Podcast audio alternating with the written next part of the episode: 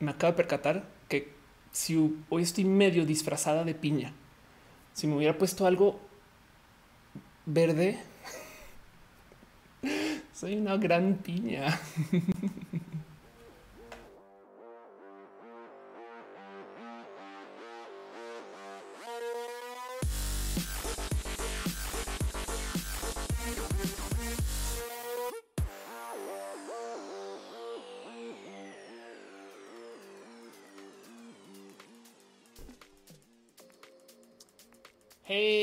¿qué tal? Sean ustedes bienvenidos a Roja. ¿Cómo van? Gente bonita del Internet, nerdos, nerdas, gente que usa sus computadoras para solucionar problemas que realmente no necesitan de una computadora. Gente que jugó más videojuegos en casa de lo que jugó juegos físicos creciendo. Gente que le tiene menos miedo a entrar a un lobby en un foro anónimo a decir mamalonadas que a salir a la calle en bici Gente que cuando no sabe qué decir en reuniones sociales saca el celular y lo mira y no hace nada, ¿no? Gente que se ha cachado en momentos al azar scrolleando y es como de qué estás haciendo. O sea, que, se sientan a ver y, es, racionalizan un poquito el qué estamos haciendo en redes sociales y se percatan que realmente no estamos haciendo nada. No, o sea, solo estamos. Ya ni siquiera me acuerdo que estaba leyendo o por qué levanté el celular o qué iba a hacer. Y de repente a la media hora, ah, claro, es que iba a buscar una foto vieja y acaben Instagram viendo fotos de todo el mundo. Sean ustedes bienvenidos, bienvenidas y bienvenidos a Roja, el show que se hace desde mi casa para ustedes con y de, de ustedes a mis manitas, a mi producción, a mi capacidad. Y para que nos veamos una vez a la semana y nos demos mucho cariño, amor, para que podamos por lo menos, no sé, darnos un poquito de abracitos y enterarnos de lo que pasó en esta, por lo menos, gran familia que es la familia del Internet. Yo soy Ophelia Pastrana y justo eh, yo me encargo de mover todo aquí. Literal, o sea, acá tengo un mouse en la mano este, y estoy casi, casi que haciendo no solo los temas, sino que estoy leyendo lo que está saliendo en el chat. Estoy haciendo los cambios de cámara, estoy poniendo lo que sea que tenga que poner, estoy viendo el guion, estoy tuiteando y entonces por eso ténganme tantito de paciencia si las cosas no siempre funcionan. No más Recuerden que yo dependo de ustedes para que me digan que no sé, que el audio no está bien o que estoy diciendo bobadas o que se fue la señal o que hay lag y estas cosas. Y pues sí, justo estamos en vivo en varios lugares al tiempo. Estamos en este momento en twitch.tv diagonal of course, en youtube.com diagonal of course, en facebook.com diagonal of course y en mixer.com diagonal of course. Y si usted no tiene tiempo de consumir este show ahorita o, le pesa o, o por algún motivo, saben, ya saben cómo es, pues lo pueden ver después en diferido o en Torrent o lo pueden también ver en YouTube. No, yo les llamo recalentados porque pues, son los shows del otro día donde literal lo pueden volver a repasar. También van a estar en Twitch, en las otras plataformas, pero bueno, el de YouTube es como donde más me fijo que las cosas hagan sentido después. Y si no, también lo pueden escuchar. Está como podcast. Estamos en Spotify, estamos en Apple Podcasts, estamos en SoundCloud y así. Em, y en eso justo, pues nada, es muy bonito estar acá con ustedes eh, y, siempre justo este show sucede y se trata de todo lo que pasa en vivo, motivo por el cual yo me siento a platicar de cosas que pasaron la semana, pero también interrumpo el show y solo porque sí, me pongo a leer lo que hay en el chat. Este es el chat y entonces tenemos muchas cosas que pueden suceder debido a que estamos en un chat, sobre todo porque son chat de plataformas que tienen monetización. Quiere decir que ustedes pueden dejar sus abrazos financieros que de paso son muy, muy, muy bienvenidos porque yo literal los reinvierto en este show para mejorar o cambiar o ajustar o jugarle con la producción. De hecho, tanto la compu, las luces, los micros, todas estas cosas, no saben la cantidad de iteraciones que he hecho en cómo se monta este show pero estoy como feliz. De hecho, me topé con eh, el tío Cocarraquear en Guadalajara ahorita que fui. Mucho cariño por eh, Cocarraquear, que es como un gran amigo del show de hace rato y me dice se ve bien pro. y yo así de gracias. La neta es que aprecio mucho eso. De paso, como justo hay sistemas de monetización en estos diferentes chats SSS. Em, entonces, pues también pueden dejar ustedes sus donativos y abrazos y estas cosas. Y por consecuencia, pues me gusta celebrar nomás cuando pasan estas cosas porque no hay nada más bonito que por lo menos, no sé, darnos un tantito de reconocimiento de que nos estamos dando cariño. Tenemos la costumbre de regalarnos piñas, motivo por el cual hoy creo que estoy en cosplay de piña. Eh, y pues bueno, menos que usted viva en Argentina, en cuyo caso lo siento, porque en Argentina las piñas no son piñas, son otra cosa y, no son tan bonitas de regalar. Entonces, eh, la verdad es que lo siento porque eh, vive usted en un país donde tampoco se puede ser vegano en paz. Pero bueno, Así las cosas cuando la gente vive en Argentina, como sea. Dice Carlos, todo muy profesional. Muchas gracias. Dice Priscila Velázquez. Hola. Dicen a niveles. Están en Spotify. Vea Spotify. están todas ustedes, todas las clonas de roja. Seguramente Mirkelburg dice hola, Chanel Juan. Ah, Chanel Juan ya pasó por acá. Ok, chido. Este mm, dice eh, Andy Switch que se tiene que ir y que nos vemos después en recalentado. Vanilla Super dice vas a hablar de la discriminación a Clemente Parker en las lunas. Ay, sabes qué? Eh, no voy a hablar de eso, pero sí voy a decir algo desde ya. No fue en las lunas, fue en una fiesta de una cervecera que nunca dijo qué marca, eh, porque, porque de las lunas sí dijo entre al evento y no me discriminaron y caminé la pasarela de esa de la entrada. No es como que eh, me da mucha rabia en chiquito. O sea, lo que le pasó da mucha rabia, pero también de otro lado es como, es, como no sé, este me trataron mal en la peda después de los Oscars, pero hacer un video diciendo me discriminan los Oscars. No y es de un momento, pero bueno, eso puedo ser yo que igual no, no entendí bien si la fiesta igual era, según yo, no era, pero bueno, el caso. Dice San VG, escrito, dirigido, producido, actuado y distribuido por Opera un poquito así. Dice Cristian Díaz que se me pasó algo en el ojo, maquillaje quizás. eh, dice Tutix está hablando con Caro, Miguel Ramos dice hola. Elisa Sonrisas dice me invitan a modelar una sesión de fotos y me dijeron de me dieron de propo una piña, no mande, no manches, güey, qué caga. Pero bueno, así las cosas. Este dice eh, Dani Reyes, ¿qué opinas de que el Nuevo León es el estado más homofóbico? No lo es. Nuevo León es la central drag del, de México ahora. ¿Qué crees? ¿Cómo que más homofóbico de qué hablas? Em, dice eh, Cristian Morales que me regala las piñas que quiero. Bueno, eh, puedes también dejar de motivo si quieres, pero se aprecian las piñas. Infinitiva dice, perdón, Infinitive dice saludos desde Arequipa, Perú. Muchas gracias. Y Melissa dice Oli, dice Ultarcat, tus uñas y tus labios son rojos. Entonces tienes toda la razón. Exacto. En Camila dicen en Argentina les decimos ananas. Exacto. De hecho, de hecho es bien curioso porque solo en Argentina se les dice ananas. Pero bueno, así las cosas. Así las cosas. Jimena Rodríguez, Jimena Rodríguez dice: Sigo tu show porque te escuché en una conferencia de robotics. Me gustan tus puntos de vista. Es decir, creo que es una parte de tu audiencia, que sale el promedio de tu audiencia. Eh, Ser me pregunta, pero mi hija ya está haciendo la tarea y quisiera saber por qué se llama roja tu show, porque fui pelirroja como por tres años y ya. Eso es todo. No pasa absolutamente nada más. Y me gusta mucho el color rojo, pero bueno, justo. Eh, eh, de hecho, vivo con todo, al o sea, todo alrededor mío como que lo decoro de rojos, blancos y negros. O sea, literal, este es mi mouse, es rojo y mis muebles son rojos, blancos y negros. En fin, soy un poco intensa con eso, pero pues como sea, el punto. Sean ustedes bienvenidos a este show justo. Y de paso, si este show nos sirve para darnos un poquito de, no sé, cariño y amor, pues que tampoco pase por desapercibido que yo lo uso para autopromocionarme pues porque es mi show y entonces puedo. Y solamente quiero no mostrarles a su conciencia colectiva, a su presencia mental, a su saber, a su conocer, a que ustedes tengan por lo menos presente que el 22 de noviembre voy a estarme presentando en vivo haciendo un show que justo se llama La Explicatriz. Este a presentar en Comedy Club y el show es eh, literal, este una presentación de comedia, es estando un poquito sí pero pues también eh, yo me siento con ustedes a, no sé, eh, platicar, pero también toco música y llevo mi guitarra y digo malonadas y es una hora de show. Eh, por lo general soy solo yo. Em, no sé si, esta vez me presenté con alguien en el escenario, pero como sea, sépanlo, el 22 en la Ciudad de México y trato de hacer uno de estos al mes. Entonces vamos a ver cómo nos va y a ver si nos gusta o no. Y pues así las cosas. Y de paso, como este show justo, bueno, más bien este video, este, este espacio tiene sistemas de monetización, pues me gustaría nomás dejar un pequeño agradecimiento para la gente que se suscribe formalmente a las plataformas donde se puede suscribir. Pues porque esto es dinero mensual, la neta, y entonces agradezco mucho que pues, me ayudan a, hacer más roja. Mientras más de estos apoyos reciba, pues más roja puedo hacer o mejor rojas puedo hacer. Y entonces en eso un abrazo especial a Ana analógicamente, David Dolores Ponce, Trini, Patacoins, Maritza Bernabé, Alex Melo, Alex, el Alex Cabeza Olmeca, Querrullo, Francisco Godínez, que están suscritos desde el eh, eh, Patreon. Em, Google no tuvo ningún problema con hacerme logout en este instante. Em, y también de paso, eh, un abrazo a la gente que está suscrita desde el Twitch, a Andrés Togas, Dale Caro, José Saurus, Glanfar, Soy Delt. Ya saben que en Twitch justo también esas suscripciones funcionan. Bueno, en YouTube también hay, hay, sistemas de miembros, entonces eh, no más me gustaría dejarles también un poquito de cariño especial a Edgar Riego, Run Alfaro, La Locomotore, Hígado de Pato, Tatoso, Leonardo Tejeda, Pastel Cocoa y Asira Strange, quienes están suscritos como miembros en YouTube. Y se aprecia mucho, la neta. Aprecio mucho desde el fondo de mi corazón. Pues aprecio mucho que me acompañen con todo esto.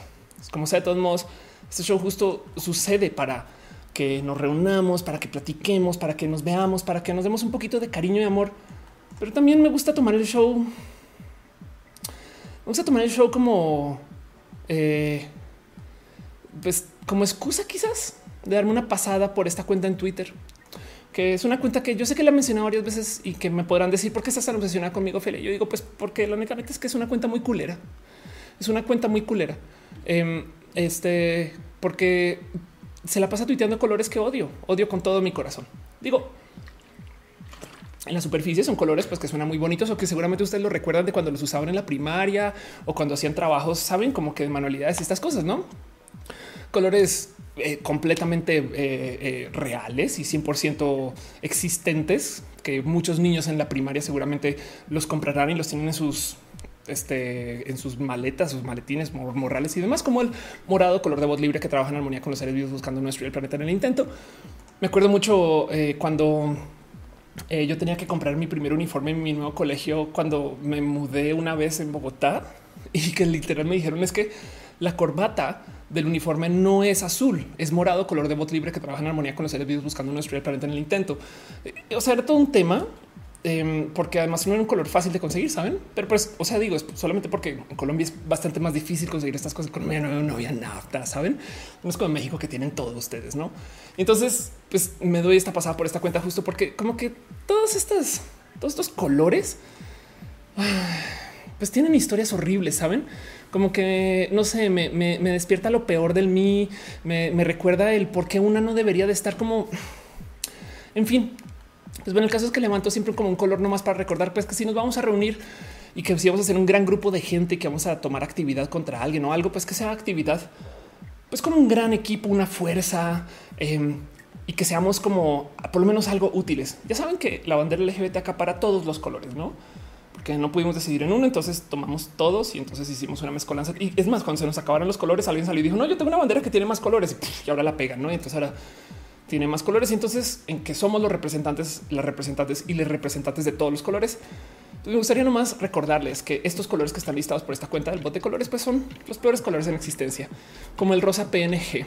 De hecho, em, ustedes creerían que es este eh, PNG ¿no? de, Portable Network Graphics, ¿no? que es un formato de archivos, pero no en este caso en particular, el rosa PNG em, es una propuesta de color que se hizo para un partido político que no tuvo mucha vida. Esto es una propuesta como del 2004 eh, aquí en México y, desafortunadamente tiene el problema que como se hizo esa propuesta, entonces ahora hay muchos políticos que la traen como su recuerdo, como lo que iba a ser un partido que iba técnicamente a derrocar este sistema político mexicano que tiene fallas y problemas. Y, el tema es que justo pues acabaron, pues no les va a mentir y voy a ser muy honesta. Yo creo que desaparecieron a alguien y lo digo porque escucho muchas bromas de claro, como el PNG, no cuando se transparentó, o esta persona que no vemos, no?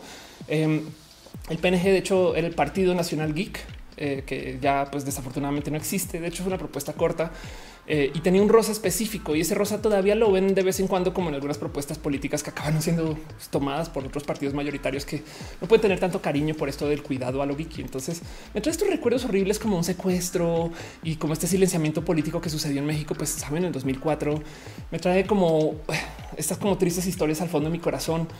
Y, me recuerda justo como el, llegar a enterarme de lo triste y seco y ruda que puede ser la política. Saben como que alguien dice vamos a hacer un partido, el partido, un partido que tenga transparencia por default, como el PNG, el Partido Nacional Geek. Y, justo, pues nada, es una historia de una persona que no sabemos si está en este planeta. Y pues es triste. Y entonces en eso me gustaría nomás declarar que el rosa.png es el color, pues es el color enemigo no sépanlo, es nuestro digno enemigo. Si vamos a batallar contra una causa eh, o saben, si vamos a, si vamos a hacer alguien que eh, genere un cambio en este planeta, pues entonces esta semana en particular quiero que piensen que todo lo malo que les haya pasado es culpa del rosa.png. Pues así las cosas. Dice verdad que rosa PNG está pintado el limbo. Dice este Juan Montes que hablas.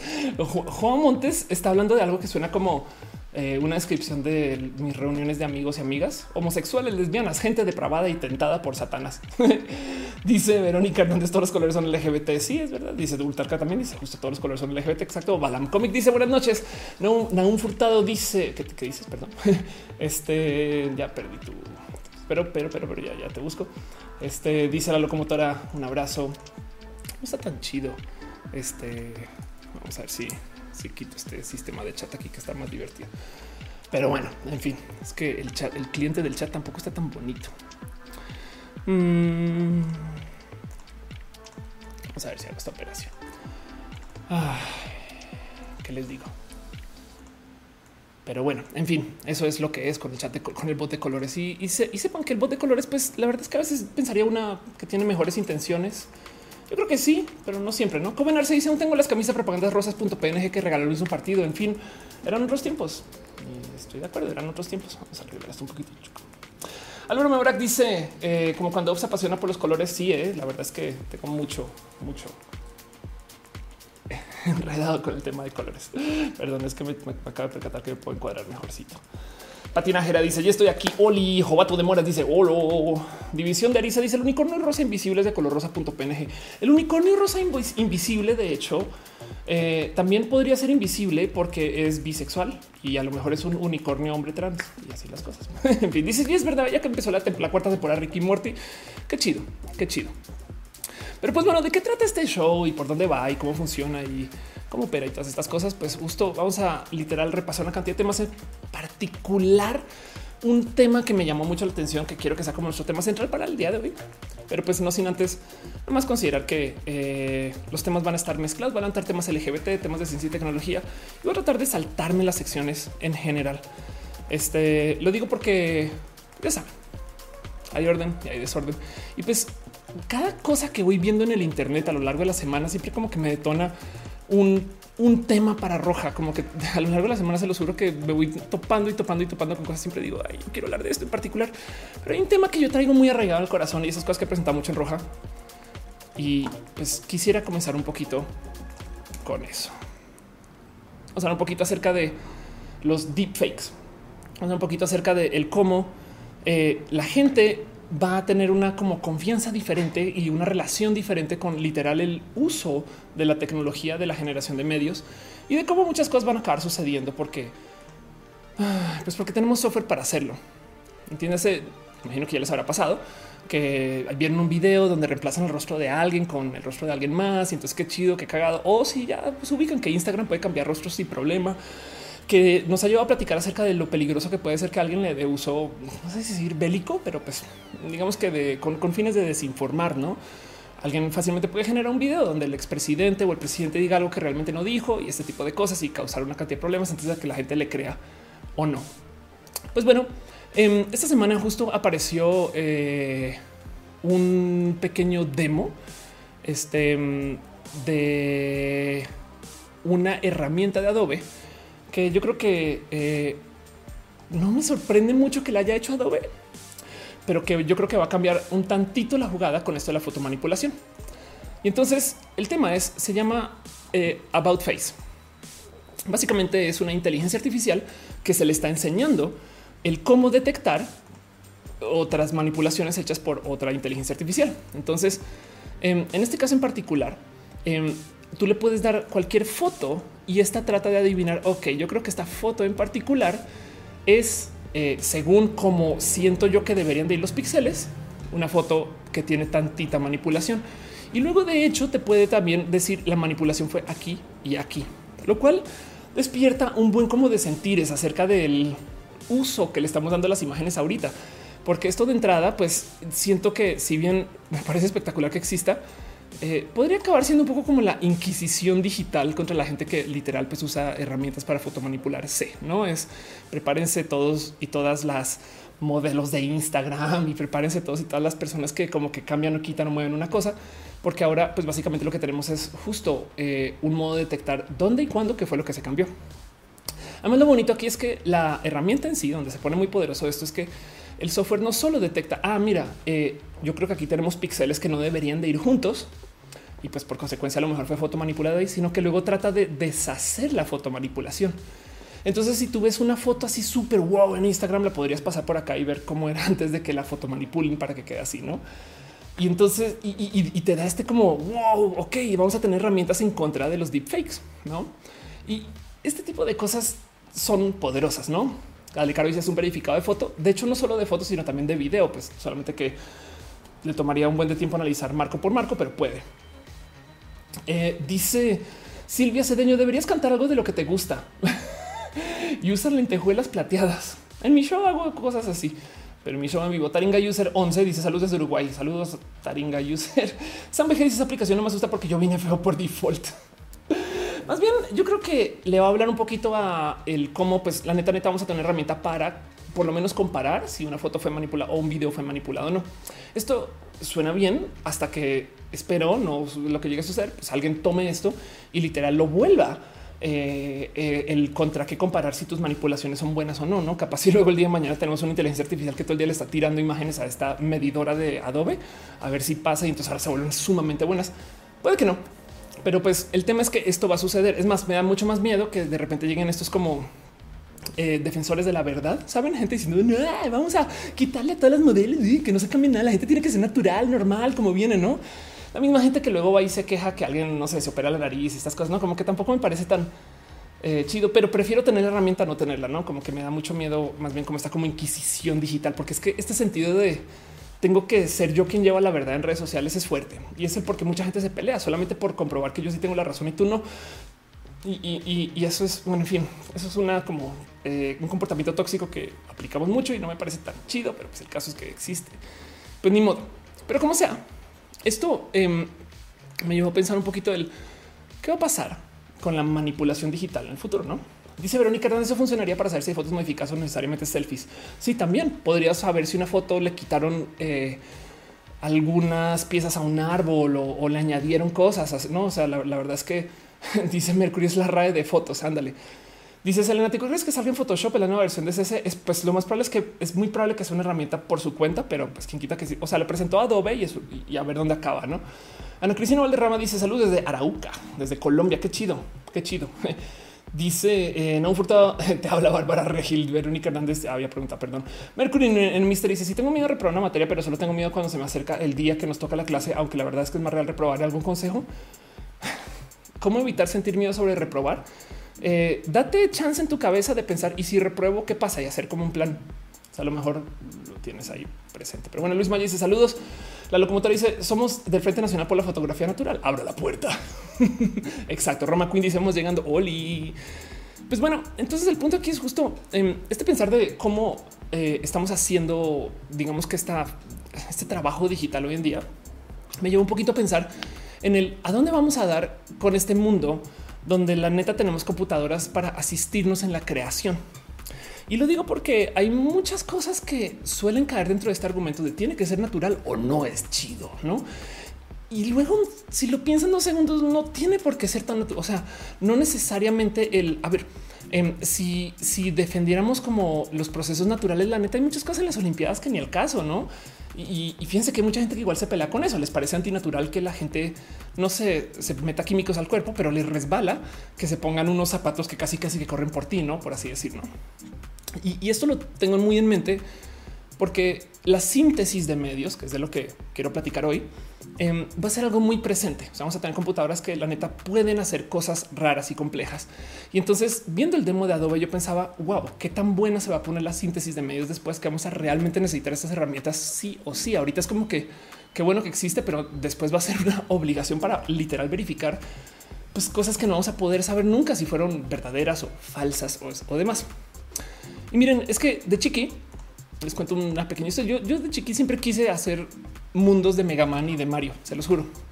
Como que me acuerdo que tuve un momento como investigación, literal cuando iba al, colegio los dibujaba ¿no? y, los diagramaba y entonces ponía los jefes de cierto modo hasta hacía propuestas de jefes, no sé qué. De hecho, hacía propuestas de jefes femeninos, no lo cual luego yo entiendo que de dónde viene, pero como sea. Y me acuerdo de llegar un momento de descubrir el, lo complejo que hubiera sido si hubiera querido aprender a hacerlo de verdad, no como que también tuve como momento del crecer cuando por fin me topé con el ok, si quieres hacer esos juegos, no mames todo lo que hay que aprender. Y si quieres realmente aprender a diseñar esas cosas, güey, también tienes que aprender a dibujar y creatividad y una cantidad de temas, no? Y entonces eso era pues en ese entonces. Hoy en día, digo, evidentemente no se usa para lo que se quería usar, pero pues hoy en día tenemos herramientas como Mario Maker, donde cualquier persona puede hacer mundos que están realmente desquiciados, ¿no? Que pueden tener cualquier cosa y pues que te deja en claro que el ejercicio creativo de crear eh, este tipo de, em, como que herramientas y estas cosas, pues ya se pueden reducir herramientas de uso de cualquier persona, tanto que te la venden como un juego más. Y si puedes hacer juegos únicos hechos por cada quien, hay una cantidad de cosas muy, muy, muy locas en el mundo eh, Mario Maker.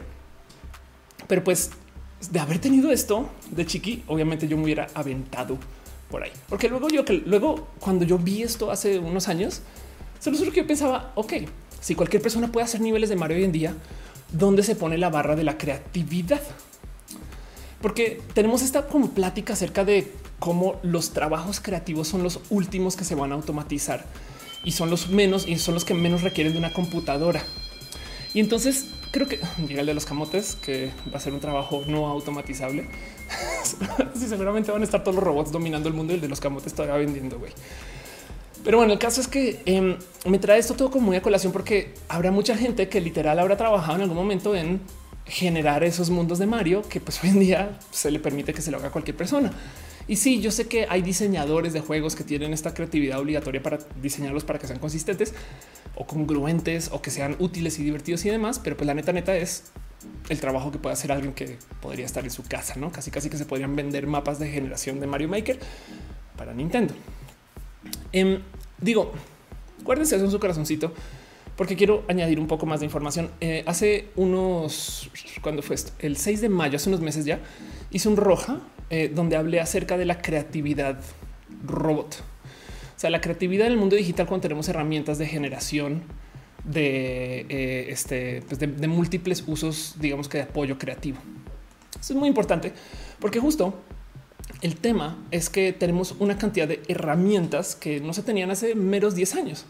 El motivo por el cual yo hice ese video en particular es porque justo había grabado una rola para mi canal de Jessica Anderson de música y en la rola necesitaba un baterista o, no se me nació como güey, esto suena como vacío sin batería. Y me di a la labor de aprender a usar como básicas de Logic Pro, que es el software de edición de audio de Apple, y me percaté que hay un generador de batería. De hecho, muy versátil, donde tú puedes pues, básicamente añadir bateristas de varios estilos, formatos, instrumentos y pues que ellos te propongan a ti según lo que está grabado o el tempo de la rola o la situación, saben, coro, verso, ese tipo de cosas eh, que debería estar tocando. Y tú lo puedes decir más complejo, menos complejo, y demás. Y entonces me quedé con el wow. Puedes generar un baterista. No necesariamente eso va a reemplazar a los bateristas, pero pues tienes un generador, no? Y entonces es una situación como literal, pues como los mundos de Mario, no? Donde tienes a una computadora que está haciendo el trabajo de lo que hubiera sido la creatividad de alguien, no? Y eso lo estaba platicando. Em, y lo digo porque justo eh, eh, hay muchas cosas que tenemos hoy de nuevo en herramientas de creación y la repasé en ese roja y quisiera nomás volver a repasarlas con ustedes rapidín, porque son como las herramientas que quiero que sepan que tenemos, no tenemos literal. Eh, el es un quote muy poderoso, justo de, cómo la realidad es una ilusión. Pues el, el, cómo nos vamos a devenir en los próximos años dentro del mundo de la creación digital. Yo creo que quisiera dejar guardado en un cajón el nea, las computadoras son malas, esto tiene que ser natural y más bien enfrentemos que va a haber gente que se va a amarrar así, va a agarrar estas tecnologías y las va a usar para hacer cosas súper creativas. Espero. Quiero platicar de eso. Gabriel Urro dice saca los camotes, los camotes está allá afuera. Dice eh, Ultracat sigue creativa, totalmente de acuerdo. En Furtado dice, pero de tener una limitante creación dentro de las opciones creativas está el creador, no? Por tanto, no es tan libre la creación, si es limitada. Gama Volantes dice: Mi novio es excelente productor musical, usa esos programas. Saúl dice: Contéstame. Verónica dice: eh, Eso ya estaba desde los sintetizadores. Sí, total.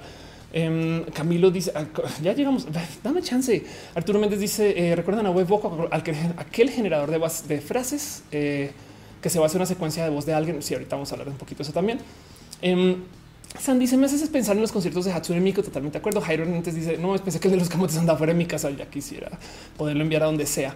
Y dice Verónica, igual la creatividad tiene que ver con lo que puedes hacer usando las herramientas. Seguro se puede homologar la posibilidad de crear cosas, pero también se notaría la diferencia entre unos y otros. Totalmente de acuerdo. Germán Briones dice el arte es una forma de plasmar una interpretación propia de lo que percibimos de la realidad. Creo que está ligado con tener conciencia. Los robots tienen, sabemos qué es. Pues así, no? Entonces el tema eh, dice Camilo, me parece raro que Ofe no lo haga. Este eh, no sé de qué estás hablando, pero yo quién dice que grabó con un baterista virtual. Eh, así las cosas. Ultercat dice las Olimpiadas me las suben de colores porque le hicieron de la atleta cis que descalificaron porque su cuerpo producía demasiada testosterona. Estoy totalmente de acuerdo contigo. Repasemos un par de las herramientas justo de las cosas que eh, yo creo que eh, tenemos hoy eh, aquí ya literal a la mano. Esto, esto que les voy a decir no es el, no es el futuro. Me explico esto porque, porque suele ser que cuando, cuando se presentan esos como 100, ah, 10 años vamos a tener. No, esto es ya. Esto es absolutamente ya. Em, tenemos este generación de video de tal modo que, por ejemplo, esta es una inteligencia artificial que puede redibujar. Eh, perdón, esta es una tarjeta de video, un sistema de tarjeta de video nuevo que usa eh, un nuevo sistema de hacer distribución de luz. Esto es como presenta el cómo reinterpretaría Minecraft. Y entonces lo que hace es que literal toma la misma información de Minecraft, pero te la dibuja imaginándote muchos puntos de luz que normalmente no deberían de estar ahí, sino que se esconden como usando como trucos de matemáticas, pero que en este caso ahora sí se pueden dibujar absolutamente todos. Y entonces es espectacular. Estos son, este, eh, digamos, usos de una inteligencia artificial entre una tarjeta de video. Esto de, mientras tanto, es un eh, comercial, quizás, de Unity, que también usa esta misma técnica para dibujarte un coche. Y el tema aquí es que te los pone lado a lado eh, en algún momento y tú no sabes cuál es el renderizado y cuál es el real, por así decir. Mm. Y nomás quiero que sepan que esto de todos modos, pues esta como tecnología de generar imágenes de donde no la venía, donde no la hay o que se ve así de bien, la tenemos desde hace mucho tiempo. Photoshop en particular tiene una herramienta que mucha gente da ya por hecha, que se llama Content Aware, donde tú literal, pues imagínense, esta persona tiene una foto que la foto no acapara tanto espacio como lo que necesita para su canvas de trabajo, ¿no? Si ven esas rayas grises, bueno, que no son grises, realmente son cuadrados blancos, pues gris y blanco. Esas rayas que tiene ahí, pues básicamente son información que no hay.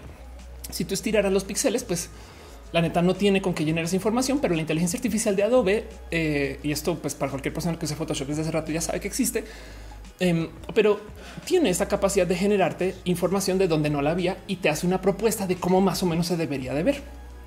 Entonces esto de cierto modo no es, por así decir, nada nuevo, ¿no? O sea, la verdad es que eh, esto es algo que ya tenemos desde hace rato, pero donde se comienza a poner muy cocú Em, es porque tenemos, e, es cuando comenzamos a ver que las inteligencias artificiales hacen propuestas también acerca del mero estilo en el cual se está dibujando cualquier pieza nueva. Espero que eso haga un poquito de sentido. Dice Kevin, saludos desde Bolivia. José Miguel dice eh, Yuval Noah Harari en Homodeus propone un caso de un algoritmo computarizado estudia música clásica y genera música tan armoniosa que se confunde con la creada por humanos y hasta la supera. Hubo un concierto, voy a decir de Samsung, pero me lo estoy inventando. Ojo, si alguien sabe, dígame. Pero el tema es donde tomaron una pieza inconclusa de algún compositor famosísimo que literal no la, o sea, inconclusa, me explico, murió, no la dejó, que le faltó como la mitad de la, de la pieza y usaron un sistema de inteligencia artificial para que haga una propuesta basada en la primera mitad, en el cómo la llevaría hacia cabalidad y luego se la dieron a músicos para que la tocara. Muy bonito. Pero bueno, disfrutar Cata, a pesar de eso sigue habiendo creatividad. Totalmente de acuerdo. Ropa de marca Guadalajara. Sí, dice: ¿Crees que Ray Tracing puede usarse en gráficas que no sean en RTX? Pues alguien más tendría que aplicar una tecnología básicamente similar. Sergio hablar de interpolación de píxeles, lo mismo que hacen las cámaras digitales de ahora. Ojo, porque la interpolación per se es: yo tengo un píxel negro y uno blanco, el interpolado va a ser gris. En este caso, Photoshop sí se toma el tiempo de, ok, vamos a ver qué le rodea este píxel y a lo mejor el interpolado puede ser otro negro y entonces hace propuestas donde literal trata de dibujar cosas. No son propuestas muy valientes, me explico. O sea, tampoco de repente dice yo podría, yo cada acá a lo mejor pongo un gato, no?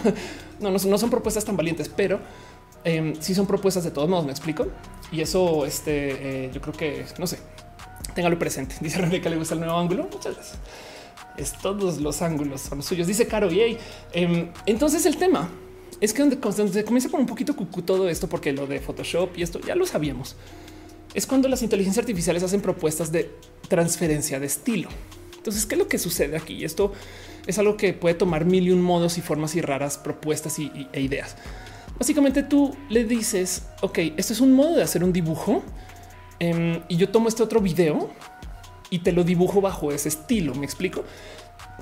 Eh, Pablo Picasso tiene un estilo muy marcado, muy específico. Pues tú puedes decirle sin ningún problema que te agarre cualquier película de Matrix y te la redibuje como si la hubiera pintado marco por marco Pablo Picasso. Em, y para hacer este trabajo en particular, si lo piensan eh, de entrada, la computadora tiene que entender no solo cómo es el estilo 1, el estilo 2, sino tiene que entender que la propuesta final tiene que hacer por lo menos algún tipo de sentido. Y entonces esto digo, se vuelve raro porque entonces quiere decir que tú puedes tomar cualquier estilo de algún artista conocido y luego proponer arte nuevo que ese artista no generó. Suena tonto hasta que comienzan a aparecer historias de cómo si han eh, hecho estos experimentos con historiadores del arte y les han literal hecho caer en el falso de así ah, este esta pieza no existió, pero la, la hizo de verdad. Digo, según esto en particular, topan con el como que el treinta y tantos por ciento de, no sé, una muestra de historiadores se dejaron engañar. Pero el tema es que las propuestas de la inteligencia artificial son buenas, no?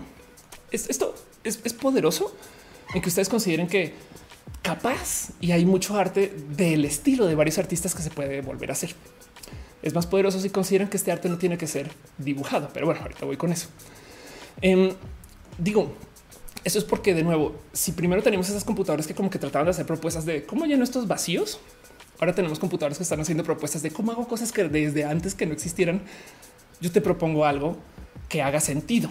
Em, hay una propuesta que eh, muestro siempre y es una eh, generadora de rostros que literal es this person does not exist. Y cada que le das refresh te muestra un rostro em, generado por una inteligencia artificial que lo toma a base de muchas otras fotos.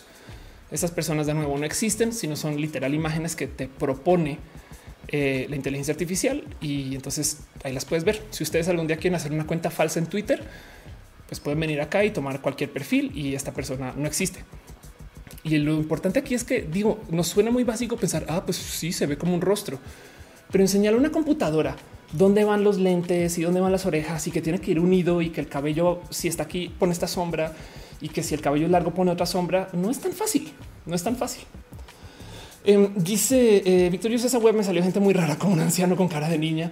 Sergio Lar dice el arte siempre ha sido una combinación de muchas ideas, solo que ahora más que nunca nos apoyamos en la tecnología. Ah, yo creo que siempre, si lo piensas, em, el violín es una forma de tecnología, no? Y entonces ahora la pregunta es si el arte del violinista existiría sin el violín.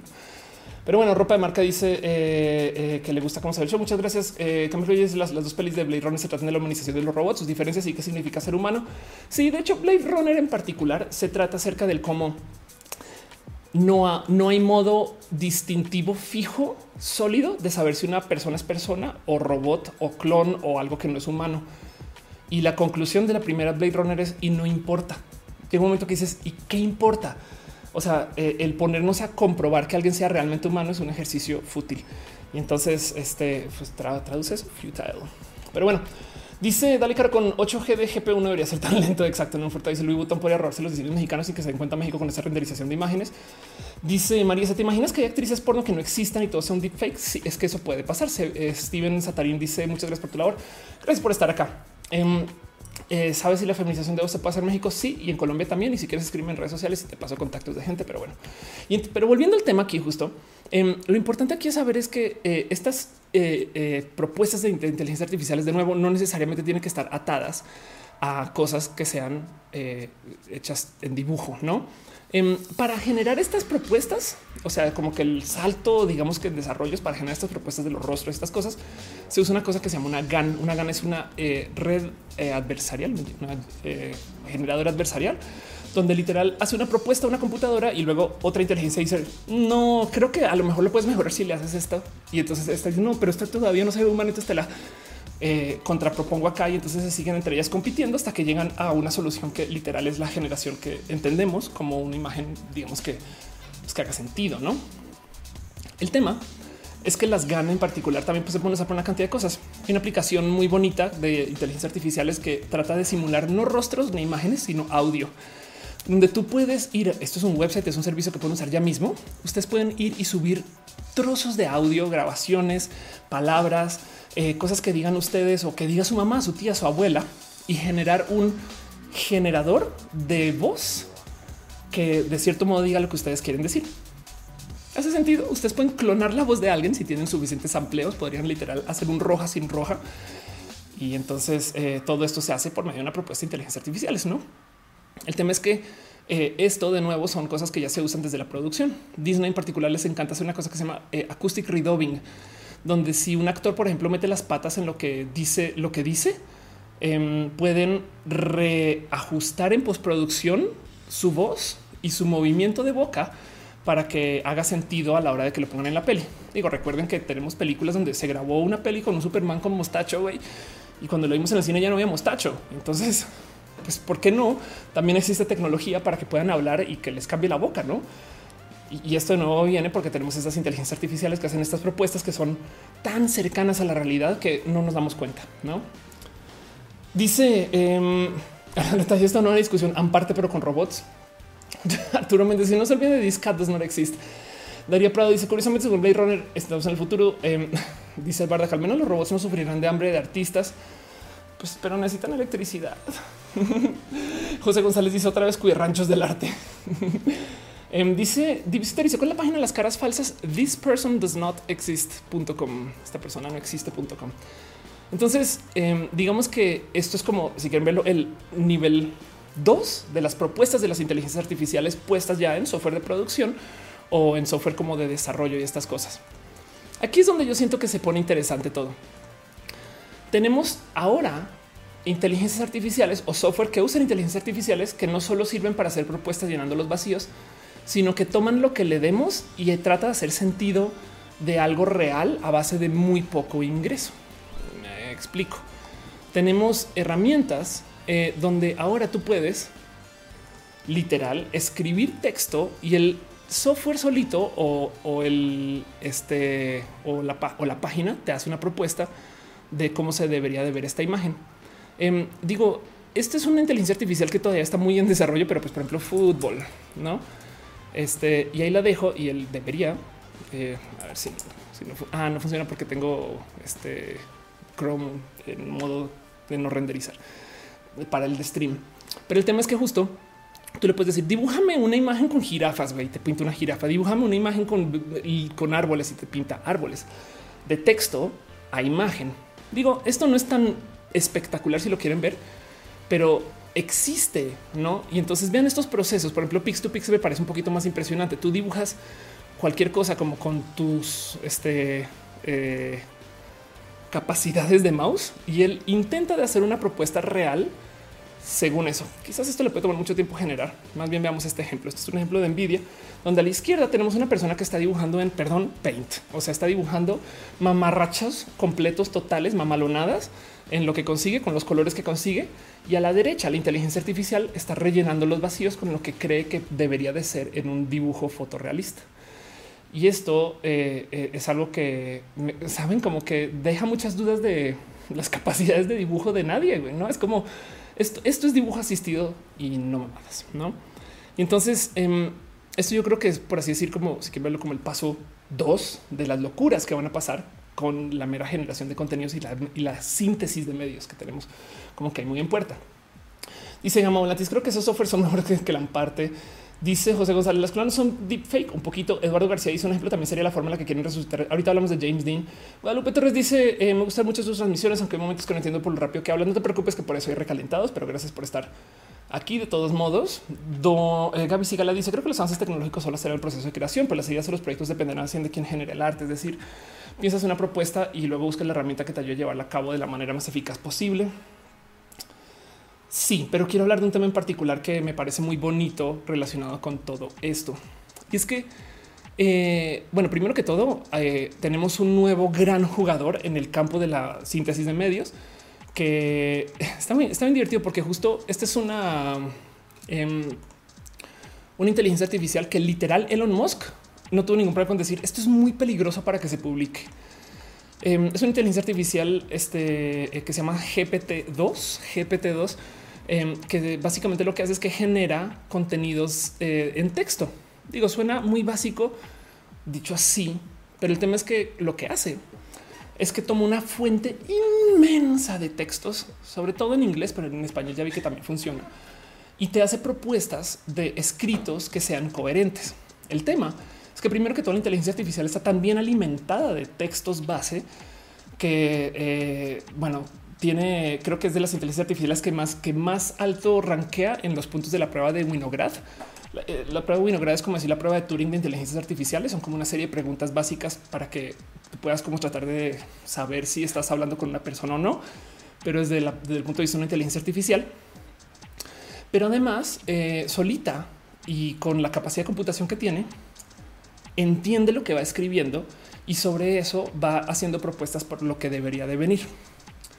Y de hecho tiene la capacidad de generar textos congruentes con lecturas largas una de las eh, varios de los artículos que había leído dice que tiene capacidad de hacer como escritos de hasta 50 mil palabras que todavía hagan sentido y sean consistentes. Implica que puede escribir novelas y propone personajes y puede escribir este eh, artículos y justo el motivo por el cual es peligroso de dejar por ahí público para que cualquier persona lo pueda usar es que es un espectacular generador de noticias falsas porque tú le puedes alimentar cualquier hecho que se te ocurra no Donald Trump renuncia a la Casa Blanca y, él escribe el, cómo sería y, básicamente hace una propuesta de quién y qué jugadores de la política y entonces en qué voz se dice y quién lo reporta y hasta le pone fechas y, es, bien rara de usar. GPT-2 de hecho em, justo es, yo creo que va a ser un, un, juguete muy loco para quien comience a jugar con esto porque de nuevo del otro lado también otra cosa que puede suceder es que lo vuelvan una herramienta que por ejemplo capaz se alimenta generadores de comentarios para YouTube y generadores. No es como el tema es que hacen sentido los comentarios que hace el GPT-2. Em, porque además puede mentir. Me explico, puede decir cosas que, pues, que no pasaron y, pues no tiene sentido moral alguno. Es raro. Y se me dice son muy interesantes las pláticas. Muchas gracias. Gama antes de jugar cadáver exquisito.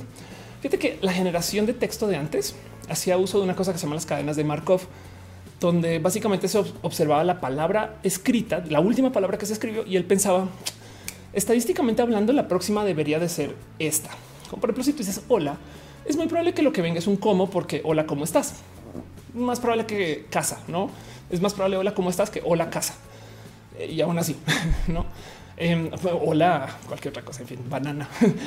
Em, como sea, es más probable. Entonces las cadenas de Markov son generadores de texto que pues, toman fines como estadísticos y te hacen propuestas sobre eso. En este caso en particular, esta inteligencia artificial literal se fija en lo que está escribiendo y te hace propuestas alrededor de eso y puedes hasta conversar con la inteligencia artificial y es congruente. Ahora, de nuevo, no tiene sentido de moral y no tiene sentido de cool ni sentido de, o sea, no es coqueta, por así decirlo. Entonces de repente igual dice mamalonadas y le vale gorro y sigue, ¿no? Entonces, eh, si tú generas algo con esta inteligencia artificial, bien que igual toca depurar, pero cada vez, o sea, hay cosas que son literal mínimas para depurar. Dice em, en un furto con programa de Microsoft que aprendió a bullear totalmente. De acuerdo, tú dices no es raro. Hay prensa, por lo menos en Chile, que miente para manipular a la gente total sin me dice el bot de colores. y los colores del bot de colores son 100%, 100 verídicos. Sacramel dice apachurraste un payaso. No moví la silla, la que tengo tiene maderitas eh, empatadas y la muevo. me siento en un payaso para hacer el show. Es el alma de Matú.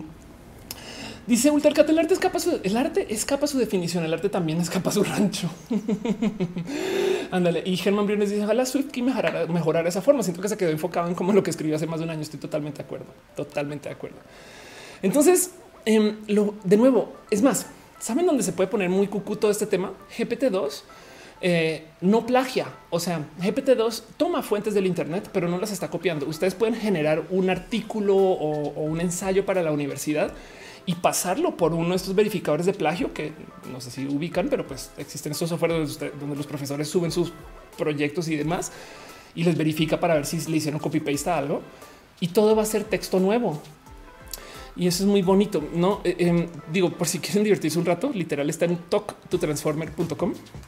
Este donde está publicado como con algo así como la mitad de su capacidad de uso computacional, pero pues de todos modos todavía sigue siendo útil y ustedes pueden llegar acá a escribir cualquier cosa. ¿no? Este Ofelia Pastrana. Entonces, hi. Yo también haría algo en español, pero bueno, el caso. Em, el tema es que justo estas inteligencias artificiales existen y aquí están, no? Em, dice Sergio Velarde que le pasó a Matú. Está en casa de alguien que lo está cuidando. Alejandrina Tavares, ¿cuál es la inteligencia artificial que genera textos coherentes? GPT-2, GPT-2, GPT-2. Ah, ya se me da penita Matú. No, Matú no está muerto, está solamente en casa de alguien. Fernando Botello dice: Si tienes oportunidad de cambiar Netflix, el tema es sobre tu robo de información de una chica que se dedica a hacer videollamadas que al final se logra rellenar espacios. Es capaz de hacer que el video alterado logre interactuar con la gente. Ándale, ándale, total. Sí, Matú está muy bien cuidado. No se preocupen solamente que no está conmigo. Y es que justo eh, el tema es digo, a ver, retomemos. El tema aquí justo es que tenemos entonces muchas herramientas y yo en ese roja en particular hablaba de todas estas cosas que tenemos a la mano y me quedaba con este como este raro sentir de güey, vienen cosas raras para la gente que hace uso del software para trabajar. No, em, no sé si ustedes alguna vez han tenido esta literal paranoia de oigan, la neta es que mi chamba capaz y sí se, no sé si se automatiza en un futuro, no? Em, hay websites que les ayudan a rastrear eso. Eh, Will robots take my job? ¿no? Entonces ustedes pueden poner acá este youtuber em, y entonces eh, no lo toco. Eh, content. A ver, generator. A ver si parece de por sí content generator ya suena editores. Ok. Em, el código de editores dice, le da que dice que es totalmente seguro. Ok. Y de paso me da unas estadísticas de salario que no me gano en México, pero bueno. Pero como sea, de todos modos, este tema del miedo de que si me va a reemplazar la computadora o no, pero lo llevamos escuchando desde hace mucho tiempo. Y justo en estas cosas, y no es broma, que me dijeron por ahí eso el 2003 o 2004 es los trabajos que no van a ser automatizables son los que no son talacha, los que requieren de espacios creativos. Porque entonces, eh, pues si las computadoras neta no van a saber inferir, sino que simplemente van a saber ejecutar. Entonces alguien tiene que ser creativo, creativa y le tiene que decir a la compu qué hacer y entonces va a ganar el que pueda hacer más uso de la compu. Y esto deja muchas cosas así como en el aire, porque todas estas herramientas que tenemos ahorita yo siento que están cambiando un poco esa dinámica o mucho. A ver, de entrada, de entrada, por si vamos a tener una cantidad de trabajos en verificación de la verdad. No digo cada que yo hablo de estos temas y, lo voy a repetir solamente porque vale la pena repetir. Pues también existen estas tecnologías de los deepfakes. Deepfakes son básicamente cuando la gente usa software de fotomanipulación o video manipulación y lo aplica para eh, mover videos y hacer que la gente diga cosas que realmente no dijo. No, esto, esto eh, digo, lo está sin audio, pero lo que está diciendo Obama en ese video no lo dijo Obama. De hecho, acá tenemos al este si quieren ver el director del títere em, moviéndolo. Y entonces eh, estos son los deepfakes, ¿no? que justamente son estos videos donde pues, lo que se dice eh, no, es, no, es, no lo dice. Y, muchas de estas cosas se han creado con fines eh, pues dañinos, no? O sea, literal, el problema de los deepfakes es que entonces, ¿cómo sabes tú que sí se hizo o no se hizo? No, eso ya lo hemos platicado y pues ahora vamos a tener software como para ir en contra de. Em, pero de todos modos, hay mucha gente que va a caer en estas cosas. Hubo un experimento que suena divertido porque lidia controlear a Trump o a los fans de Trump. Pero esas cosas también pueden dar un poquito de miedo. Alguien creó una inteligencia artificial que replica tweets o frases célebres o cosas que diría Trump y las pusieron a la prueba y mucha gente literal no pudo distinguir si lo dijo o no lo dijo, ¿no? Em, entonces, de nuevo, esto es software que está disponible en la casa. Esto no es el, esto no es el en el futuro. Esto va a pasar. No, esto es ya, ya en este momento. O sea, hoy en día ustedes pueden, si quieren, hacer eh, que el presidente, hacer que Evo Morales salga en un video diciendo mamalonadas y bien puesto un video así puede ser muy peligroso, ¿no? Em, y entonces, bueno, mamalonadas no a propósito, este y demás. Por lo general, el tema aquí es que hay muchos miedos con la tecnología y si algo me gusta como reforzar en este show es que justo la tecnología, la neta, neta no debería ser para asustarnos también hay muchos usos positivos que pueden salir de tener estas herramientas. Dice Dari Caro, desarrollo software, soporte servidores, el trabajo infinito. Como en Narciso, yo creo que necesitamos un programa que desarrolle por sí sola la creatividad humana. Estoy cansado de pensar. Josué Vallejo dice, por fin podría decirle a alguien que sí le gusta. Por fin podré decirle, por fin podría hacerle decir a quien me guste que también le gustó. Ándale, total. La verdad y la verdad, dice Alejandro Tobar, total. Y luego la verdad, total. Eh, dicen a un fruta como el legal, el gastronómico. De hecho, eh, tengo un amigo que está desarrollando una inteligencia artificial legal Em, y así las cosas. Este dice eh, Jairo Hernández, tengo que hacer un ensayo, pero me quiero, no me quiero perder roja. ¿Cuál es la página que hace ensayos? Busca GPT2 Bad Bunny y dice Oli Bad Bunny. Yo creo que tú no eres el Bad Bunny, el Bad Bunny, pero bueno, la locomotora dice próximo lunes universitario de inteligencia artificial para hacer la tesis. Gracias a youtuber colombo mexicana. Pues ahí donde lo ves, eh, ya hubo casos de gente que usó, que usaron generadores de texto para crear papers y publicarlos y ver a dónde lo reciben y, y resultaron publicados. Sabes, es como que el problema aquí es que uno es muy difícil distinguir dónde va a ser verdad y dónde va a ser falso. Pero como volviendo al punto, como toda aquella tecnología, yo creo que es más dañino enfocarnos en todo lo malo que puede salir de esto. Y asomémonos dos segundos para ver en las cosas bonitas que pueden ser. Igual decir bonito porque estas cosas pueden ser muy friki o puede que les dé mucho miedo o no, o puede que no les suene tan bonito. Por ejemplo, uno de esos casos que me parece curioso y que ojalá, ojalá y salga chido pero que definitivamente va a hacer que la gente hable mares de el si se debe o no se debe de hacer algo así. Y es que van a rehacer una película, perdón, van a hacer una película em, que creo que tiene temática puesta en Vietnam, donde luego de supuestamente esto es evidentemente planeado como kit de promoción para la peli, pero bueno, según em, supuestamente estuvieron buscando actores para conseguir eh, a un actor secundario en esta peli y después decidieron, sabes qué es que ese papel debería pertenecer a James Dean.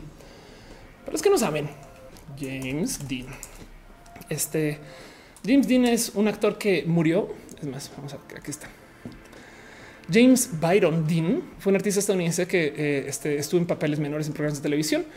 Eh, eh, estuvo en obras de teatro durante los comienzos de la década de los 50, se mudó a Los Ángeles, California, icono cultural de la icono cultural de la desilusionada adolescente y es el rebelde sin causa. Ok. Este y murió, murió en el 55. Wow, a los 24 años, no sabía, pero bueno, en Cholame, Cholame, en Cholame. La, ok, voy a hacer chistes con eso después. El caso es que James Dean está muerto, está totalmente muerto y lo castearon. ¿Y cómo que, cómo que lo castearon? Pues es que dice, dice el director, este es el papel que podría estar haciendo. Y la cantidad de gente que ha platicado de esto, digo, deja muchas dudas, ¿no? Es como, a ver, imagínense ustedes que este, algo me llegara a suceder. Pero no pasa nada porque gracias a que hay tantos rojas grabados podemos seguir haciendo roja. y, entonces, ¿de dónde sale roja? Pues nada, es un generador de, de textos y contenidos y un generador de imagen de Ofelia, ¿no? Eso, perdón. este digo, lo digo porque eh, esto también es una de esas cosas que yo digo, si pues, tu trabajo nunca va a ser automatizado. Bueno, esta imagen que están viendo ustedes es una persona que no existe. Eso es un video hecho con un generador de, de persona que literal está leyendo las noticias. Entonces, pues técnicamente así como ustedes ven roja, se podría, se podría hacer literal enteramente sintetizado, ¿no? Eso no sé si les da miedo o no, pero me parece espectacular. Dice Juan Daniel Rojas, yo creo que todo está chingón, hay muchas oportunidades de hacer grandes cosas con la tecnología y no ser reemplazado por la automatización. Dante Caro dice, si le tengo miedo a tecnología discriminándome por mi, nivel socioeconómico, siempre, ¿no? Porque la tienes que comprar. Yo creo que algo así. No dice un hermoso gay muerto por la depresión, chale. Dice este Caro, y la persona que tiene el copyright de la imagen de ese actor cobrará. Sí, de hecho, sí cobra y el tema es que eh, es la familia de James Dean. Entonces, a ver, imagínense esto. Ustedes topan fotos y videos de su abuelo y resulta que su abuelo era un músico famoso en su ciudad, ¿saben?